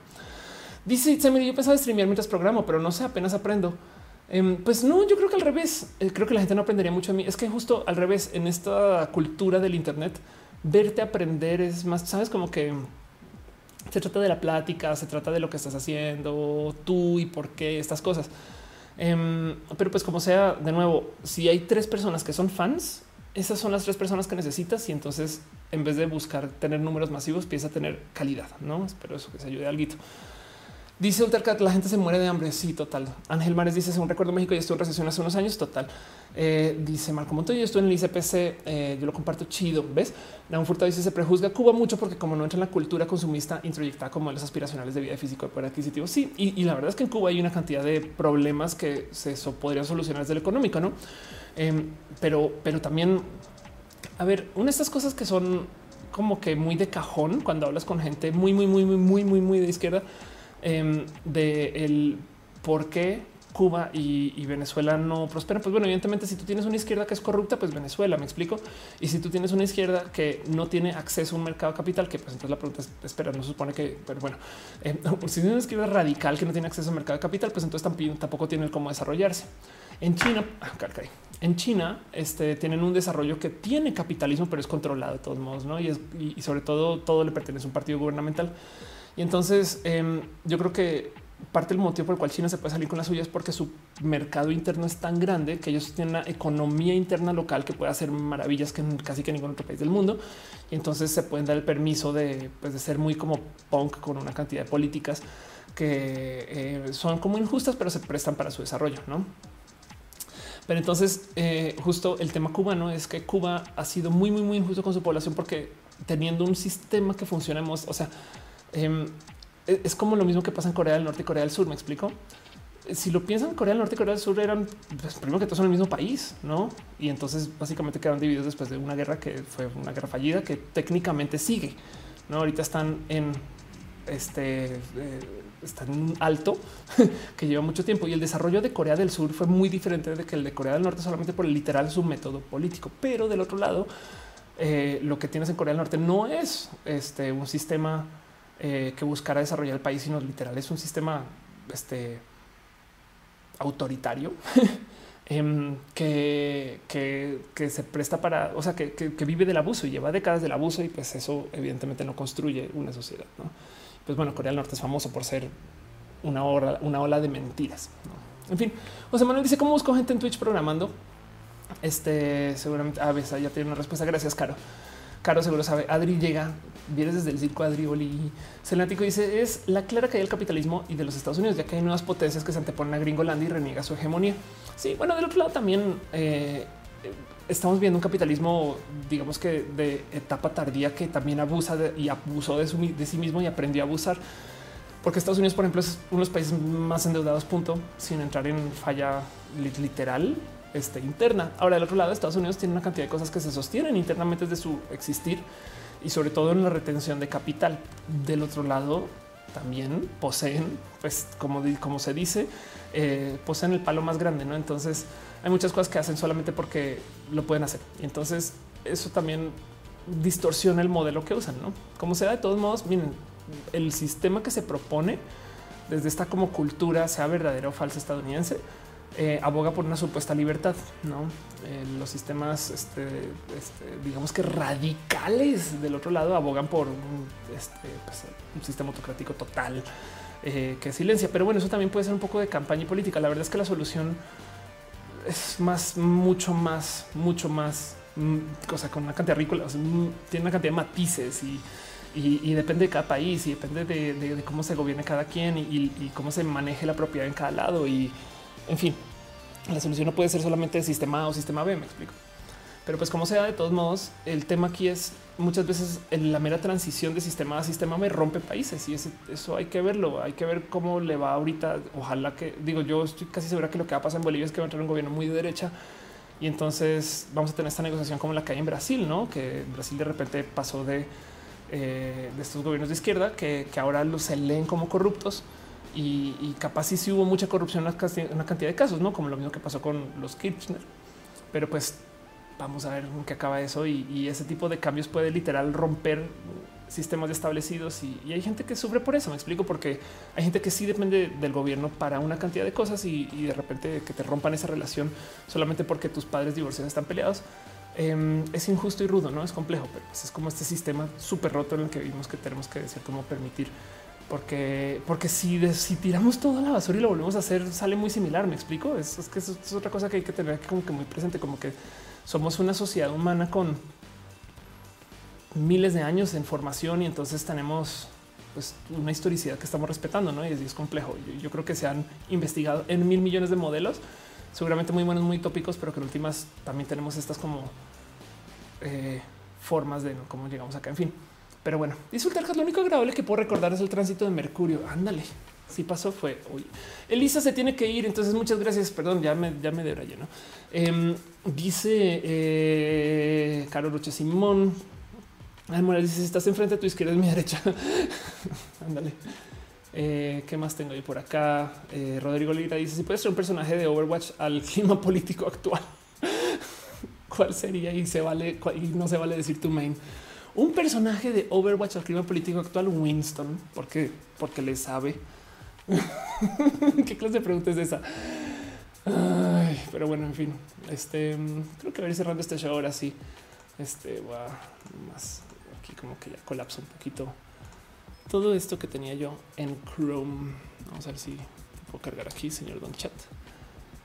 ya me estás dando lata y todo. La compu ya está sacando. Pero no dices aquí Games. Me gusta el sistema meritocrático chino. Son los más preparados e inteligentes. Pueden llegar a los altos cargos como llegar a ser presidente. Em, y aún así ve que eh, en Hong Kong están muy en contra de eso, sabes? Y entonces hay una cantidad de propuestas eh, alternas que también, la neta, neta, pasan por represión. ¿no? y de paso, el sistema meritocrático chino es súper complejo porque además del otro lado es moralino, no eh, te dan literal hay un sistema, hay software que te controla Entonces te vigilan todo. O sea, tú no tienes la libertad de ser tú si no lo quieres, sabes, sino que tú tienes que comportarte de estos modos que ayudan a la sociedad y eso es un poco raro de considerar en general. La verdad es que en los sistemas capitalistas también te controlan, solamente que si tú tienes deuda, entonces te obligan a ser una suerte de persona. En Estados Unidos está este tema de este tu puntaje crediticio y literal te manipulan con eso. E, es más, si tienes malas notas, eso puede cambiar tu puntaje crediticio. Si tienes este actividad riesgosa, puede, no. Entonces también hay como estos mecanismos para que la gente, para obligar a que la gente sean de un modo o de otro. Em, y entonces existen ambos sentidos, no? Pero pues como sea, de todos modos, el, el tema es que en China es bien injusto contra su población, porque literal si tú eh, no ayudas a la gente en la calle o si no tienes una persona sociedad con software que controla estas cosas, te quitan puntos y entonces ya no literal te quitan privilegios, ya no te puedes subir al transporte público y estas cosas. Y eso es un poco de, saben, eso es, distópico. Me explico. Es como que, a ver, momento, perdón. Alejandro Urbano dice: Espera que termine la tarea para acabar el show. José González. Termina tu tarea, José González. El pedo de un sistema meritocrático es que para ser justo depende de que todos arrancan desde el mismo lugar y eso no pasa. También tienes toda la razón. Sara Lucía dice antes de irte queriendo Bogotá tenga alcaldesa diversa. ¿Ves? Exacto. Sí, total. Um, y se ultra no son los preparados inteligentes, son los obedientes y útiles. Al receta dice los personajes listos de Overwatch son Winston y May. Es verdad, May también es, una, es un personaje es muy listo. Emanuel Díaz dice: Soy yo. Siento que está comenzando un boom de podcast. Está comenzando un boom de podcast y puedes culpar a Spotify que hace eh, muy poquitos meses permitió que cualquier persona suba contenido a su plataforma sin verificar eh, como podcast. Y entonces ahora mucha gente pues encontró un camino nuevo para volver a hacer contenido y que se les escucha. Hay una nueva radio. Es como cuando llegó Netflix, ¿no? De repente ahí la gente está viendo una cosa y en fin. un Furtado dice eh, el concepto de izquierda en estos tiempos es muy arcaico que te obligan a utilizar para definir la postura, pero que no representa la realidad. Es totalmente, es, verdad. Y de hecho, justo por eso es que no se dice de la gente liberal, sino de la gente neoliberal, ¿no? Neoconservadores también supongo. Eh, Ultracat dice 1984. Eh, Ángel Mares dice eh, buenas noches, buenas noches. Sí, yo creo que voy a irme despidiendo justo. Em, no sin primero recordarles que este show sucede gracias a su apoyo, su cariño y su amor. Muchas gracias por ser parte de esto, la neta. Em, justo eh, este show, la neta, trato de hacerlo a lo mejor que se pueda y, siempre, siempre acabo súper cansado. ¿no? Yo tres horas hablando, denme chance. Pero pues bueno, en eso, em, gracias a la gente que me apoya desde sus suscripciones, desde lo financiero, este show, la neta, neta, me mantiene viva. Pero pues como sea, un abrazo especial a Ana, analógicamente a Vida Álvarez, Ponce, Trini, Patacón, Hispanitza, Bernabe, Alex Melo, Alex, el Alex, Cabeza, Olmeco, Rubio, Francisco Godínez y a la gente que está en YouTube como eh, miembros de YouTube. Entiendes? Eso es gente que este eh, literal están se apagan. Gracias. Pero un abrazo especial a Edgar Riego, Bruno Alfaro, la locomotore, Hígado de Pato, Tatoso, Leonardo Tejeda. Eh, si es Tejeda, sí, Pastel Cocoa, si las Strange, Pastel Cocoa. Me contaron que vas a estar haciendo cositas este, de tu transición ahorita. Qué chido. Em, tengo informantes. Pero bueno, también un abrazo especial a Andrés Togas, Dale Caro, a, a, Joe Saurus, a Glanfar, a Soy Date, estoy con cansadita. Em, y en eso de paso también gracias a toda la gente que vino y se quedó en sus respectivos chats SSS, porque ya saben que eh, digo, no sé, como que agradezco mucho que estén acá, pero pues bueno, como sea, un abrazo especial a la gente que estuvo hoy, a Chris a White Train, a, Annie Dear, Axel Chu, esto es la gente que estuvo en el mixer. Em, gracias a Bazooka Gamer Dredgen Yor, a el más pijudo 3, a Fia Jorge Oficial, Autiv. Entonces, esta gente, Luno, Mr. Saturn, Pato Silvestre, Revionet, Rocio 50, Rose, Agate 39, 10, 19, The Orange, Ronin, Young F3R, a la gente que estuvo en el Facebook también. Muchas gracias por ser parte de esto. Em, sobre todo en Facebook en particular, que a veces data como que tanta lata, pero pues ya saben, Héctor Lira, Brian Roses, Pablo Domínguez, Rubén García, Cusi de Q. Muchas gracias a Leo Barbosa. Eh, eh, a Cusi otra vez ya te había leído. Josué Vallejo, eh, Wendy Juan, Rafa Robert y muchas gracias a este Brendita Rebecker eh, que llegaron desde el Facebook, a mi hermana también que pasó por ahí, Juan Daniel Rojas. Muchas gracias por ser parte de esto. Y ya saben que YouTube también eh, le encanta ignorar a mucha gente. Eh, no literal dicen, yo creo que tú no eres, no sé si importante para que te pongan lista, pero pues como sé, de todos modos me da una lista. Entonces muchas gracias este, a Aldo RZ, a Alejandro Burbano, David Ángel Mares, Ángel Morales, Al Ram Acerina, ahora Brian Cooper, Cristian Lobos de Garay, Dani Reyes, Emanuel Díaz, Gabriel Orrullo, Notan Crino, José González, Carla Osuna, Naun Furtado, A Ulises, gracias por estar acá. Ulises, de paso, soy muy fan. He estado viendo tus videos últimamente. Haces cosas muy bonitas. A Tania Robotania, quien vi. Gracias por qué, chido verte acá, Tania. Que, gracias. Y hablando mal de Cuacarra. Mentiras, está hablando muy bien de. Mejor. Eh, un abrazo a Sara Lucía Flores, a Selenático. Es más, dile un abrazo al Cuacarra. Quiero un abrazo a Willonino, Jair Lima, a Ivoneator Sototo. y a la gente bonita que también se conectó desde el Twitch, que también son bueno últimamente. Pero pues bueno, este eh, a 11 Jesus 11 a Chuyaya Alfredo Hocus 100289 a Ten Bruiner a Seco Diego a Commander Ruth Dave a Dave X guion bajo R a El René Gau a con Longboard Eti Topoi a MK guion bajo 12 eh, Evelyn Player One García Loading Gamer 01 este a ¿Quién es Israel Dávila Receta? It's guion bajo Emily, It's Gocho, It's Voodoo, Akaluk, G de Visa, Tutix, un abrazo hasta Chile, Tutix, Lurks, Licosignio, Mawasai, Maya 117, Mayorga 1980, 1420, Miss Uva. Ay, qué bonito verte, Uva. De paso, estuviste, en fin, estamos hablando en Twitter últimamente. A Oscar Millara, Poker, a Pumas 20051, a Reco, Repeme, Chicane, Rosary Twitch, a Smooth, y a toda la otra gente bonita que se puede conectar y no conectar. De paso, un abrazo especial también a Caro, nuestro martillo especial del chat, que nos estuvo cuidando toda, toda, toda la transmisión para que nos comportemos. y también a René Ghost, que está aquí. Llegó ahí, a dónde la ven? Llegó, llegó a esta casa así, random, y aquí está. Este ya decía yo que escuchaba los coros de la cumbia femenina así.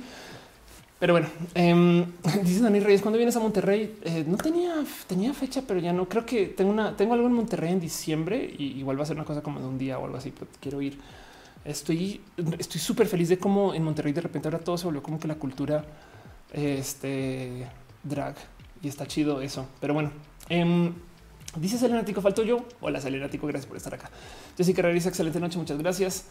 Y nada, eso es lo que es. Eh, recuerden que de nuevo, todo lo que yo digo en este show es literal mi opinión eh, y son cosas que las veo como las veo. Todo esto puede cambiar, capaz en shows literal eh, con más información. Eh, pues nada, se habla diferente. Entonces, em, lo digo porque cada que levanto estos temas de política, mucha gente salta como a pensar que yo debería estar afiliada con algún sistema político, esto porque además tengo familia que está en esto. Y en últimas, yo prefiero tomar las cosas como desde el valor de lo que me preste mi capacidad analítica al momento y, por donde sienta que me lleve mi corazoncito. Hay algunas cosas que traigo muy cerca mi corazón de esto tiene que ser así.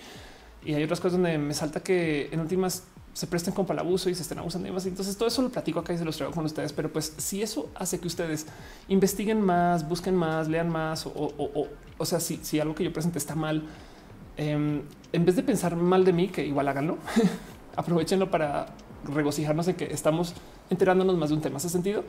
Tengan eso siempre cerca de su corazón cuando vean cualquier cosa en este show. Em, y para todo lo demás, nada, pues sean personas bonitas, chidas, espectaculares y esas cosas que tenemos gracias a, a la bonita cultura de la vida feliz. Los quiero mucho, gente bonita. Nos vemos. Nos vemos la próxima semana.